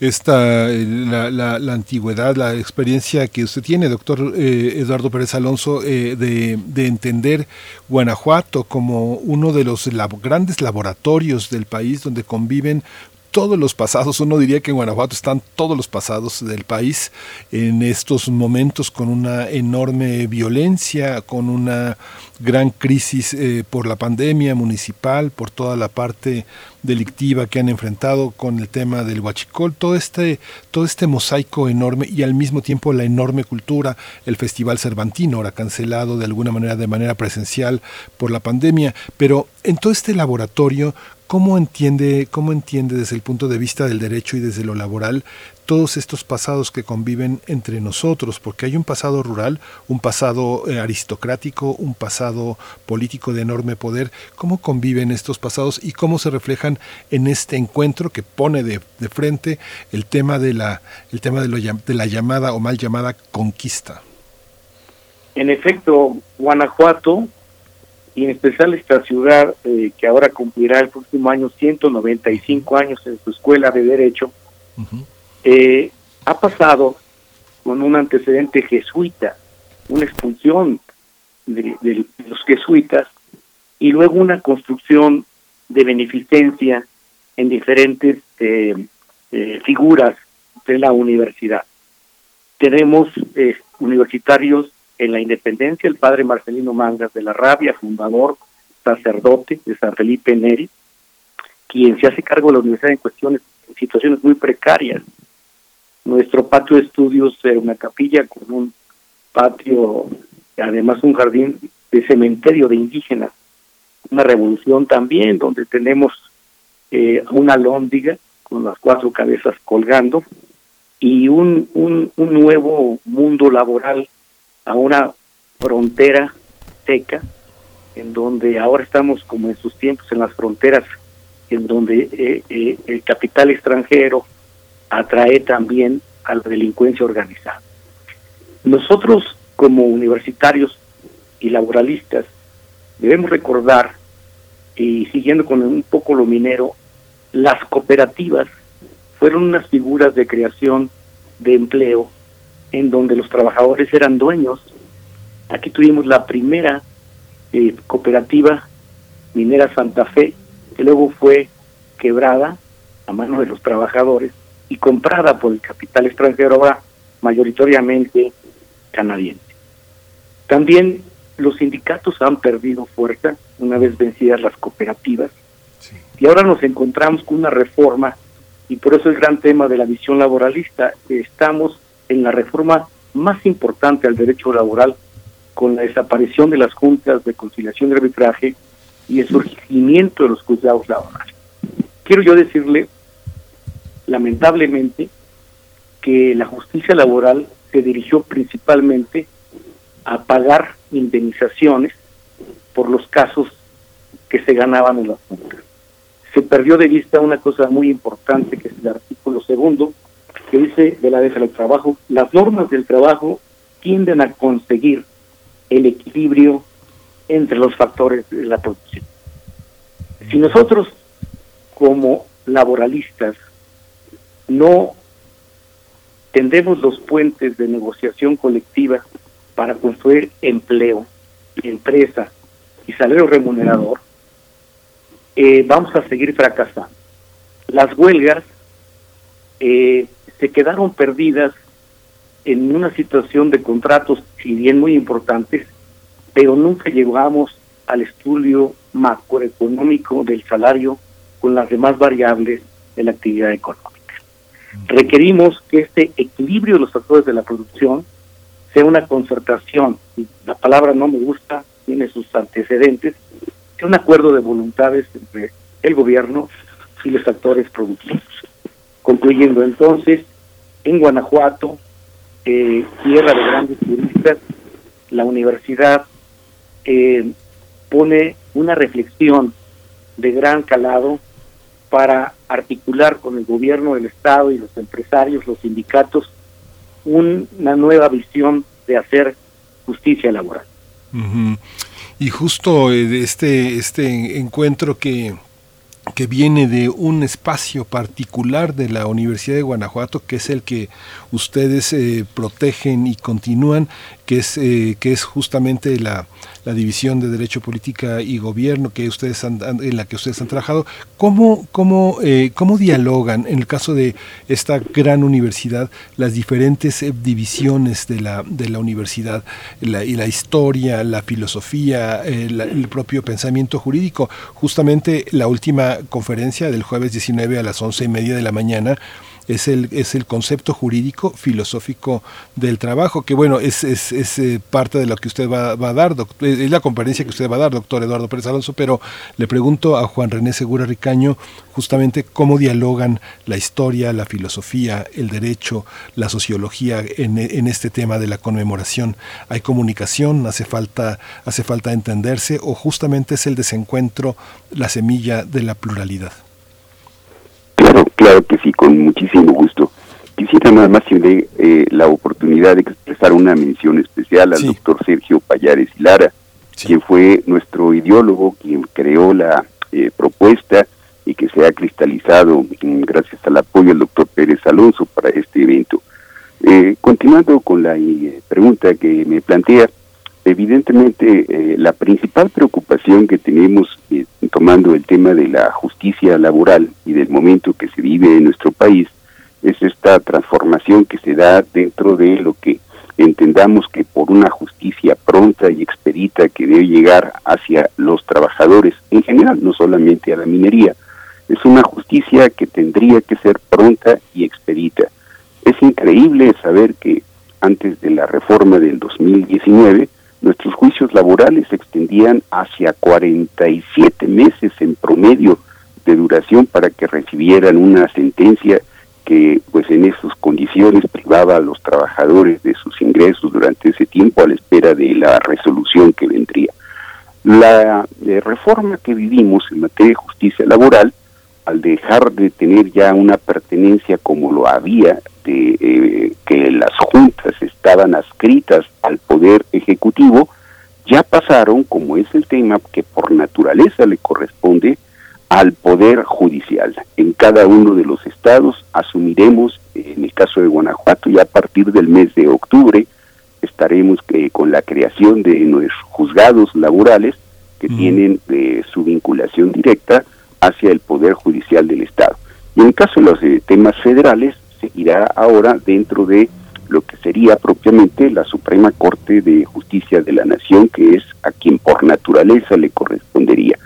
Creemos que este es un paso sustantivo que tendría que darse para efectos de que los estudiantes entiendan que no solamente estamos en una transformación que no tiene más que una raíz que nos trae de un pasado que sin duda no podemos olvidarlo, pero que sin duda nos hace considerar que los estudiantes deben de tener esa clara conciencia social de dónde estamos, darles esa preparación no solamente de ser memoristas del derecho, aprenderse los artículos, sino entender que esto ha eh, sido la parte de un largo, largo proceso histórico en el cual en esta reflexión seguramente contribuirá a esa mejor formación de juristas con una calidad integral.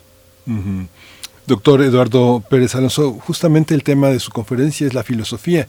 ¿Cómo abona la filosofía a entender este mundo? Miguel León Portilla, nuestro gran historiador, abordó ese tema también desde la filosofía y desde la literatura, cómo entender desde esta trenza entre el derecho y la filosofía este pasado.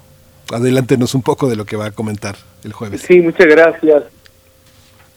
En Guanajuato las dos cañadas unen las diferentes, lo que se llamaban escuelas y facultades, ahora departamentos. Y si usted parte desde Valenciana, pues, tenemos filosofía, historia, literatura, baja al centro, derecho, administración pública, ciencia política, sube a y encuentra eh, música, danza, regresa al centro, arquitectura, arte, diseño. En esta ciudad, eh, por ejemplo, un servidor, soy hijo de un ingeniero minero, más descanse ahora, Raúl Pérez Flores, que fue gerente en las grandes, grandes eh, compañías mineras del país, Suerguillo, El Cubo, me tocó vivir en el seno de la minería, la conozco, me tocó luego eh, estudiar los grandes conflictos sindicales eh, y asesorar sindicatos y patrones, y, ahora como académico dedicarme al análisis de fondo de las situaciones para, para que la justicia social, que cumple escasos 117 años con esta tutela constitucional mexicana. La filosofía del trabajo debe eh, dirigirse principalmente a valorar la actividad humana del trabajo. En todas las sociedades, una constante es el trabajo. La explotación, el abuso o la valoración y el pago.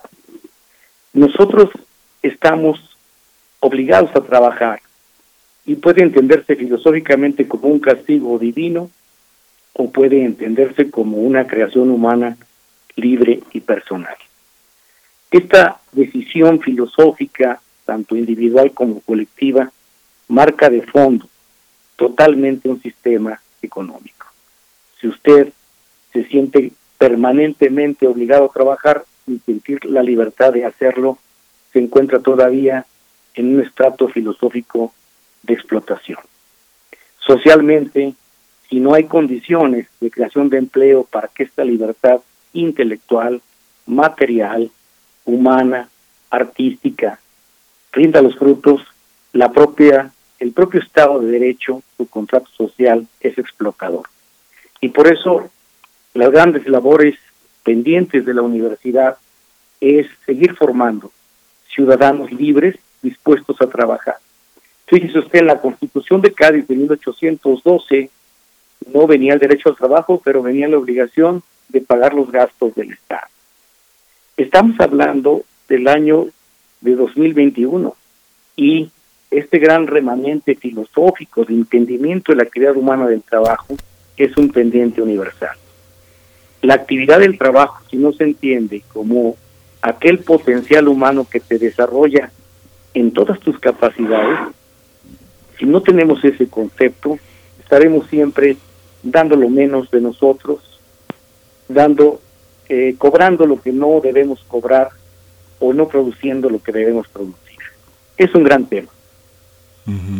Sí, justamente este, este tema nos pone eh, en, en, una, en una reflexión muy acuiciante porque cuando usted recuerda la constitución de Cádiz, pues inevitablemente también nos remite a la, nobleza del pensamiento de Morelos, este gran alumno también de este pensamiento de la independencia, que también entra en los festejos a 200 años, que justamente eh, está este gran documento que son los sentimientos de la nación, donde tampoco habla de derecho laboral, pero es evidente, es evidente que hay una visión humanitaria, humanitaria en este, en este sentido. ¿Cómo entender también esta, este eje, doctor eh, Juan René Segura Arcaño, entre la independencia y los 500 años? 200, 500 es una ecuación que también nos tenemos que resolver. Claro, claro que sí, con, todo gusto. Mire, lo, lo que referiría al respecto. Eh, la historia de nuestro país eh, se ha visto conformada por tres grandes constituciones.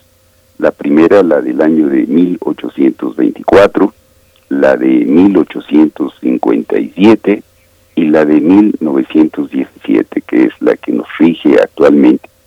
En este proceso de creación de nuestro marco jurídico, podemos encontrar que se ven reflejadas las etapas y los procesos históricos que nuestro país se han, se han marcado. Básicamente, en la primera constitución, la de 1824, no encontramos un referente ni siquiera al tema del trabajo. La de 1857 ya nos da por ahí dos artículos, el cuarto y el quinto, donde se habla del derecho, del derecho al trabajo como una conquista. Pero es propiamente hasta la Constitución de 1917 que para mucho orgullo también de la mexicanidad, podemos referirla como, y así ha sido reconocido por los expertos, como la primera constitución en el mundo en donde se plasman los derechos de, los trabajadores en el artículo 123 constitucional, producto de esa lucha que ha sido proceso pues largo, sangriento, cruel, violento y que nos ha generado seguramente una gran cantidad de eh, eh, esfuerzo para poder lograr lo que hasta ahora hemos venido construyendo en la historia de nuestro país. Es importante entender que la Constitución de 1917 ha quedado pues plasmada en la historia del mundo como ese punto de partida para que los derechos que ahora en una nueva transformación en nuestro eh, referente constitucional se habla que los derechos humanos adquieren una nueva dimensión y en ello también una referencia también importante hacia los temas de los tratados internacionales, que dentro de este marco de la globalización que se vive en el mundo, los países debemos de tener en cuenta lo que refiere la importancia de los centros de trabajo. Si bien la minería fue la principal en aquellos años, recordemos también que había otras eh, grandes pilares de la economía, junto con la agricultura, la ganadería, que era nuestra gran tradición de donde ahí vendríamos, y el tema del comercio. En esos cuatro pilares, ahora en esta transformación que vivimos, refiriéndonos particularmente al caso de Guanajuato, donde ahora la industria automotriz, donde tenemos eh, cinco grandes empresas en las que se producen, se ensamblan automóviles, nos viene dando esta transformación que es necesario ir reconociendo para irnos adecuando a nuestros nuevos tiempos. Pues eh, nos estamos acercando ya al fin de la conversación. Yo le pediría, doctor Eduardo Pérez Alonso, que, que nos cuente un poco. Hoy, hoy continuamos, hoy continúa, se inauguró el viernes eh, con el marco histórico de la conquista de Tenochtitlán. Ya lo comentamos con la doctora eh, Graciela Velázquez Delgado. Y hoy, justamente a mediodía, vamos a tener la presencia del, maestro, del magistrado Fernando Lausada Arochena eh, sobre hablar, hablando de la regulación del trabajo en España en el siglo XVI y el trabajo de eh, en, la Gran Tenochtitlán, que ya recordó el, el, doctor Juan René Segura Ricaño, del profesor Sergio Payares y, y Lara, que tengo entendido que es magistrado en, en, retiro y que es el autor de toda una visión histórica de las relaciones laborales en el servicio público, un trabajo de orden histórico que ahora, como usted recuerda, doctor, estábamos eh, en, en, el marco de la Constitución del 17 pensando cómo había recibido toda esa, toda esa, toda esa acumulación histórica.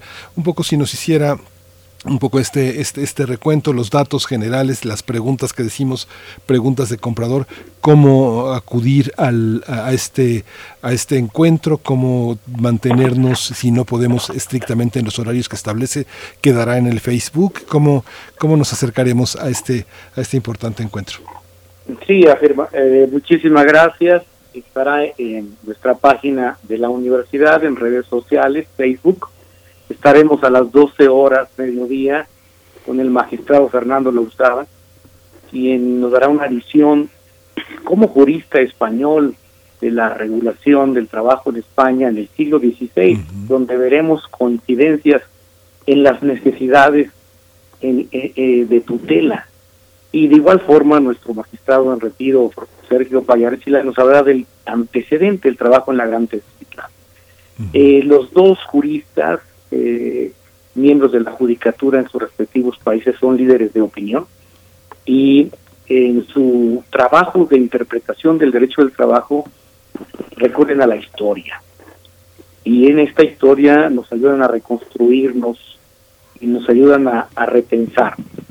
Yo quisiera para finalizar dar un mensaje en el sentido de que eh, la ventaja competitiva del Estado mexicano ha sido los salarios bajos. Precisamente el tratado TEMEC busca elevar los salarios para que haya salarios regulados a nivel internacional.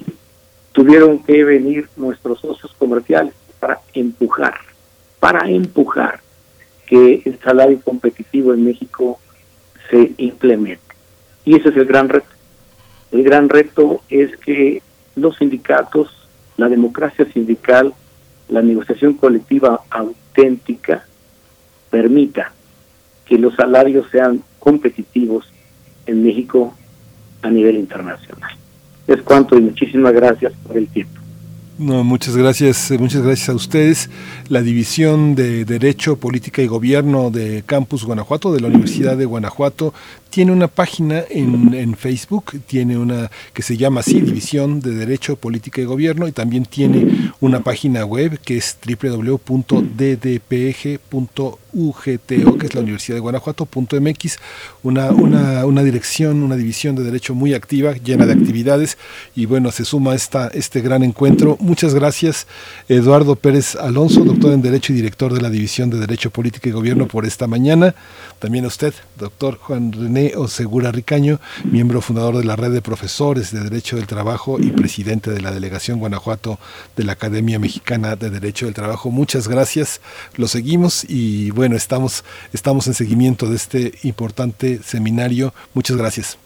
Gracias a ustedes, buen día. Buen día. Un privilegio, muchas gracias, buen día. Gracias, doctor.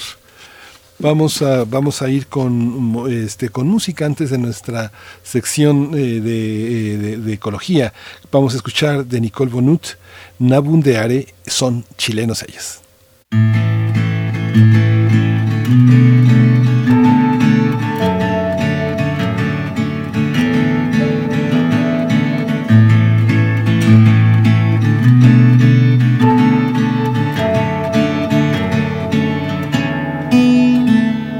Nabundear en tus ojos bonito, durmiendo al tiempo en paz.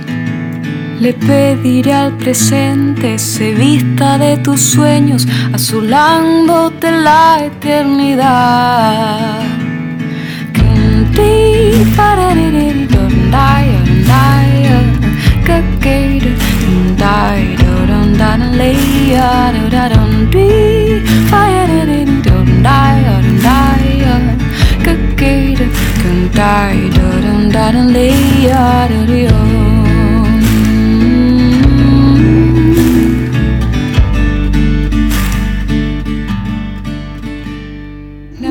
Primer movimiento. Hacemos comunidad con tus postales sonoras. Envíalas a primermovimientounam.gmail.com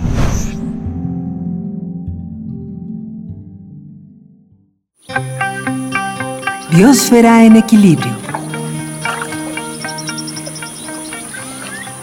Como todos, como todos los lunes, eh, la presencia de Clementina eh, Kigua con Biosfera en Equilibrio nos ilumina los lunes y hoy es un tema importante y fuerte que está en todas las planas de, del mundo. Es el tema, el sexto reporte del IPCC, el cambio climático generalizado, rápido y una palabra nueva e intensificado. Clementina, buenos días, cuéntanos todo. Buenos días. Pues sí, la cosa está candente, digámoslo así. Eh, desde hace unas semanas eh, lo hemos visto en las noticias, hemos eh, visto con sorpresa todos los reportes de ríos desbordados y sistemas de transporte colectivo anegados. En otras regiones del mundo se habla de calor extremo acompañado de sequías e incendios, algunos todavía sin control. Con respecto al calor, la Oficina Nacional de Administración Oceánica y Atmosférica, eh, mejor conocida como NOAA, emitió un comunicado el pasado 13 de agosto para informar que julio fue el mes más caliente registrado en nuestro planeta. Como si fuera la cereza del pastel, el Grupo de Trabajo 1 del Panel Intergubernamental de Expertos sobre Cambio Climático, eh, mejor conocido como IPCC, publicó el pasado 7 de agosto su reporte más actualizado señalando que el cambio climático es generalizado, rápido y se está intensificando. Este informe fue elaborado por el grupo que analiza las bases físicas del calentamiento global. Se basa en el análisis de más de 14.000 publicaciones científicas en las que intervinieron 234 autores de 66 países. Además, incorporan los miles de comentarios que hicieron autoridades gubernamentales de los países miembros. El grupo de expertos del IPCC, nada más para recordarle a, a, nuestros escuchas, fue creado en 1988 por el Programa de las Naciones Unidas para el Medio Ambiente y la Organización Meteorológica Mundial. En su comunicado de prensa del 9 de agosto, el IPCC dice que los cambios se observan en todas las regiones de nuestro planeta y en el sistema climático en su conjunto. Con la información analizada, el reporte deja claro que las actividades humanas han contribuido a cambios climáticos extremos que se manifiestan principalmente como olas de calor, lluvias torrenciales, sequías y ciclones tropicales. Por ejemplo, señala el comunicado, considerando un calentamiento global de 1.5 grados centígrados, aumentarán las olas de calor, se alargarán las estaciones cálidas y las estaciones frías serán más cortas. Pero si el calentamiento global es mayor a los 2 grados centígrados, los episodios de calor extremo alcanzarán umbrales de tolerancia críticos para la agricultura y nuestra salud. En esta sexta evaluación se utilizan modelos que permiten visualizar los cambios que podrían ocurrir a escala mundial, considerando escenarios de emisiones de gases de invernadero que incrementan la temperatura de 1.5 grados a 4 grados centígrados. Esta información se podrá usar para estimar el riesgo y ayudar a las diferentes regiones del planeta a adaptarse a un futuro más caliente. Pero este reporte se cuenta con más información sobre las condiciones históricas del clima de nuestro planeta. Cómo está cambiando ahora y cómo cambiará en el futuro. Por ejemplo, las concentraciones de CO2 son las más altas en los últimos dos millones de años y la capa de hielo en el Ártico es la más baja en los últimos mil años. Durante la presentación del reporte de la ciencia física, se dio a conocer el denominado Atlas Interactivo, que le permite al usuario seleccionar una región y ver las condiciones climáticas históricas que prevalecían ahí. Al seleccionar un escenario de aumento de temperatura de 1.5 a 4 grados centígrados, el usuario podrá ver diferentes perspectivas de la información climática, por ejemplo, variaciones en el aumento de temperatura o en la precipitación. Toda la información está asociada a bancos de datos de todo el mundo y es de libre acceso. Cada uno se puede asomar a este atlas e identificar lo que podría significar el cambio climático para la región en la que vive. El reporte también deja claro que algunos cambios son irreversibles en el sentido de que no veremos cambios durante nuestra vida ni de generaciones venideras pero sí es posible reducir la velocidad a la que están ocurriendo estos procesos o incluso se pueden detener. Es decir, si no actuamos rápido, seguirá aumentando la temperatura de los océanos, se seguirá derritiendo el hielo de los polos y seguirá aumentando el nivel del mar.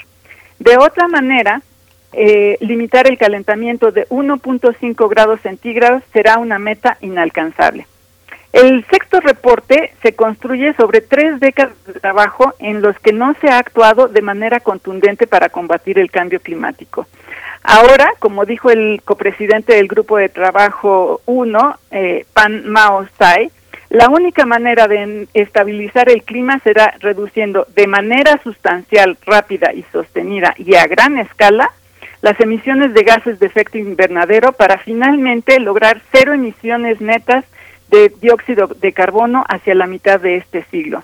Con este escenario sobre la mesa se llevará a cabo la próxima conferencia de las Naciones Unidas sobre el Cambio Climático, o COP26, los próximos días de, noviembre en Glasgow, eh, en el Reino Unido, en colaboración con Italia. El cambio climático es el mayor riesgo que enfrenta la humanidad. Durante la COP26, representantes de los gobiernos presentarán sus planes para reducir sus emisiones con el objeto de llegar al 2050 con cero emisiones y la meta de limitar el aumento de las temperaturas a 1.5 grados centígrados. Además, se hablará de las formas de adaptarse para proteger a las comunidades y a los ecosistemas, sobre cómo movilizar financiamiento y cómo lograr algunos pendientes, como por ejemplo el reglamento para que se cumpla el Acuerdo de París. Así que, bueno, todos jugamos un papel importante para responder al mayor reto que enfrenta nuestra especie. Eh, pues hay que estar muy pendientes de, esta COP que viene ya, ya pronto en, en Glasgow y cada quien podemos jugar un papel de veras importante para contribuir a detener esto que puede ser una verdadera catástrofe para nuestra especie. Este informe que bueno fue aprobado por 195 gobiernos que tiene como base más de 14 mil estudios que se considera el resumen más completo del tema. Así lo consideraba el reporte que hizo el New York, el New York Times, que fue una, una, una visión de repasar el respaldo que Estados Unidos ha hecho a este tema, retirado con Trump. Pero aquí, Clementina, lo que uno observa, no sé, este, soy un testigo, nada más un observador de lejos, eh, pero lo que observo es que hay una, hay una distancia muy fuerte de los procesos sociales que vive cada país. El tema de la justicia no está, no está el tema de la justicia y de la delincuencia organizada en torno a bosques, al trabajo de, al tema del agua, al tema de todos los conflictos que se han señalado en una agenda ecológica internacional como parte de una agenda política de enorme desigualdad. ¿Tú cómo lo observas en este en esta en esta forma de reportes que si no tienen el adecuado manejo en los medios se convierten en una en una alarma eh, enorme que termina por cuidar el agua del lavabo, pero deja las refresqueras impunes, ¿no? ¿Cómo lo ves? Pues sí, ese, ese ha sido un, un gran conflicto eh, a lo largo de todos estos años, ¿no? Esta falta de comunicación entre la ciencia y, los gobiernos. Eh, de alguna manera, bueno, eh, se tiene que, acercar esta información a los tomadores de decisiones. De hecho, lo que está en línea ahorita es el reporte para tomadores de decisiones y el próximo año vienen dos reportes más que acercan más el, eh, la información a, a, esta toma de decisiones y a que se invita a que los, eh, los eh, tomadores de decisiones y, los que están involucrados en todos estos procesos sociales de alguna manera participen más. Eh, su primera preocupación, que fue en parte lo que, lo que sucedió cuando se retiró Trump, fue todas las, las cuestiones económicas. Esa ha sido la principal preocupación gubernamental, el, el, el, retroceso o la disminución de su desarrollo económico y con eso pues vienen muchísimos problemas más. No se ha eh, abordado el problema de manera eh, eh, integral en la que todos participen. Entonces, esta, esta porción sí, efectivamente, tiene algunos llamados fuertes pero indudablemente vamos a estar viendo en eventos como la COP26 y como digo en los próximos reportes una mayor eh, involucramiento de, de, los gobiernos y, de lo que podemos hacer como sociedad. El, para mí es muy importante eh, hacer un llamado a la ciudadanía a hacer más presión.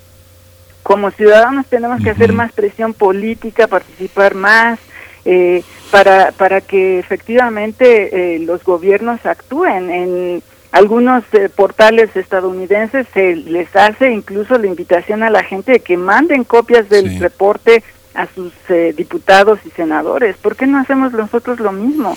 Yo creo que tenemos que ejercer más presión social. Sí, pues justamente la participación de todos y esa participación tan política. Clementina, muchas gracias. Ya regresamos, regresamos a la escuela, así que bueno, se acabaron las vacaciones y continuamos con esta con esta gran conversación sobre el mundo, sobre la biosfera, la biosfera en equilibrio. Gracias, Clementina. Al contrario, gracias y abrazos para todos. Gracias, igualmente. Pues quédese aquí en Xochicótcal. Vamos a tener de invitados a Luna Marán y David Aguilar. No, no se lo pierda, quédese aquí en la programación de, de, Radio NAM. Esto fue Primer Movimiento, El Mundo desde la Universidad. Gracias. Radio UNAM presentó Primer Movimiento, El Mundo desde la Universidad, con Berenice Camacho y Miguel Ángel Quemain en la conducción. Frida Saldívar y Violeta Berber, producción. Antonio Quijano y Patricia Zavala, noticias. Miriam Trejo y Rodrigo Mota, coordinadores e invitados. Tamara Quirós, redes sociales. Arturo González y Socorro Montes, operación técnica. Servicio social, Cecilia Esquivel y Roberto Rebollo. Locución, Tessa Uribe y Juan Stack. Quédate en sintonía con Radio UNAM. Experiencia sonora.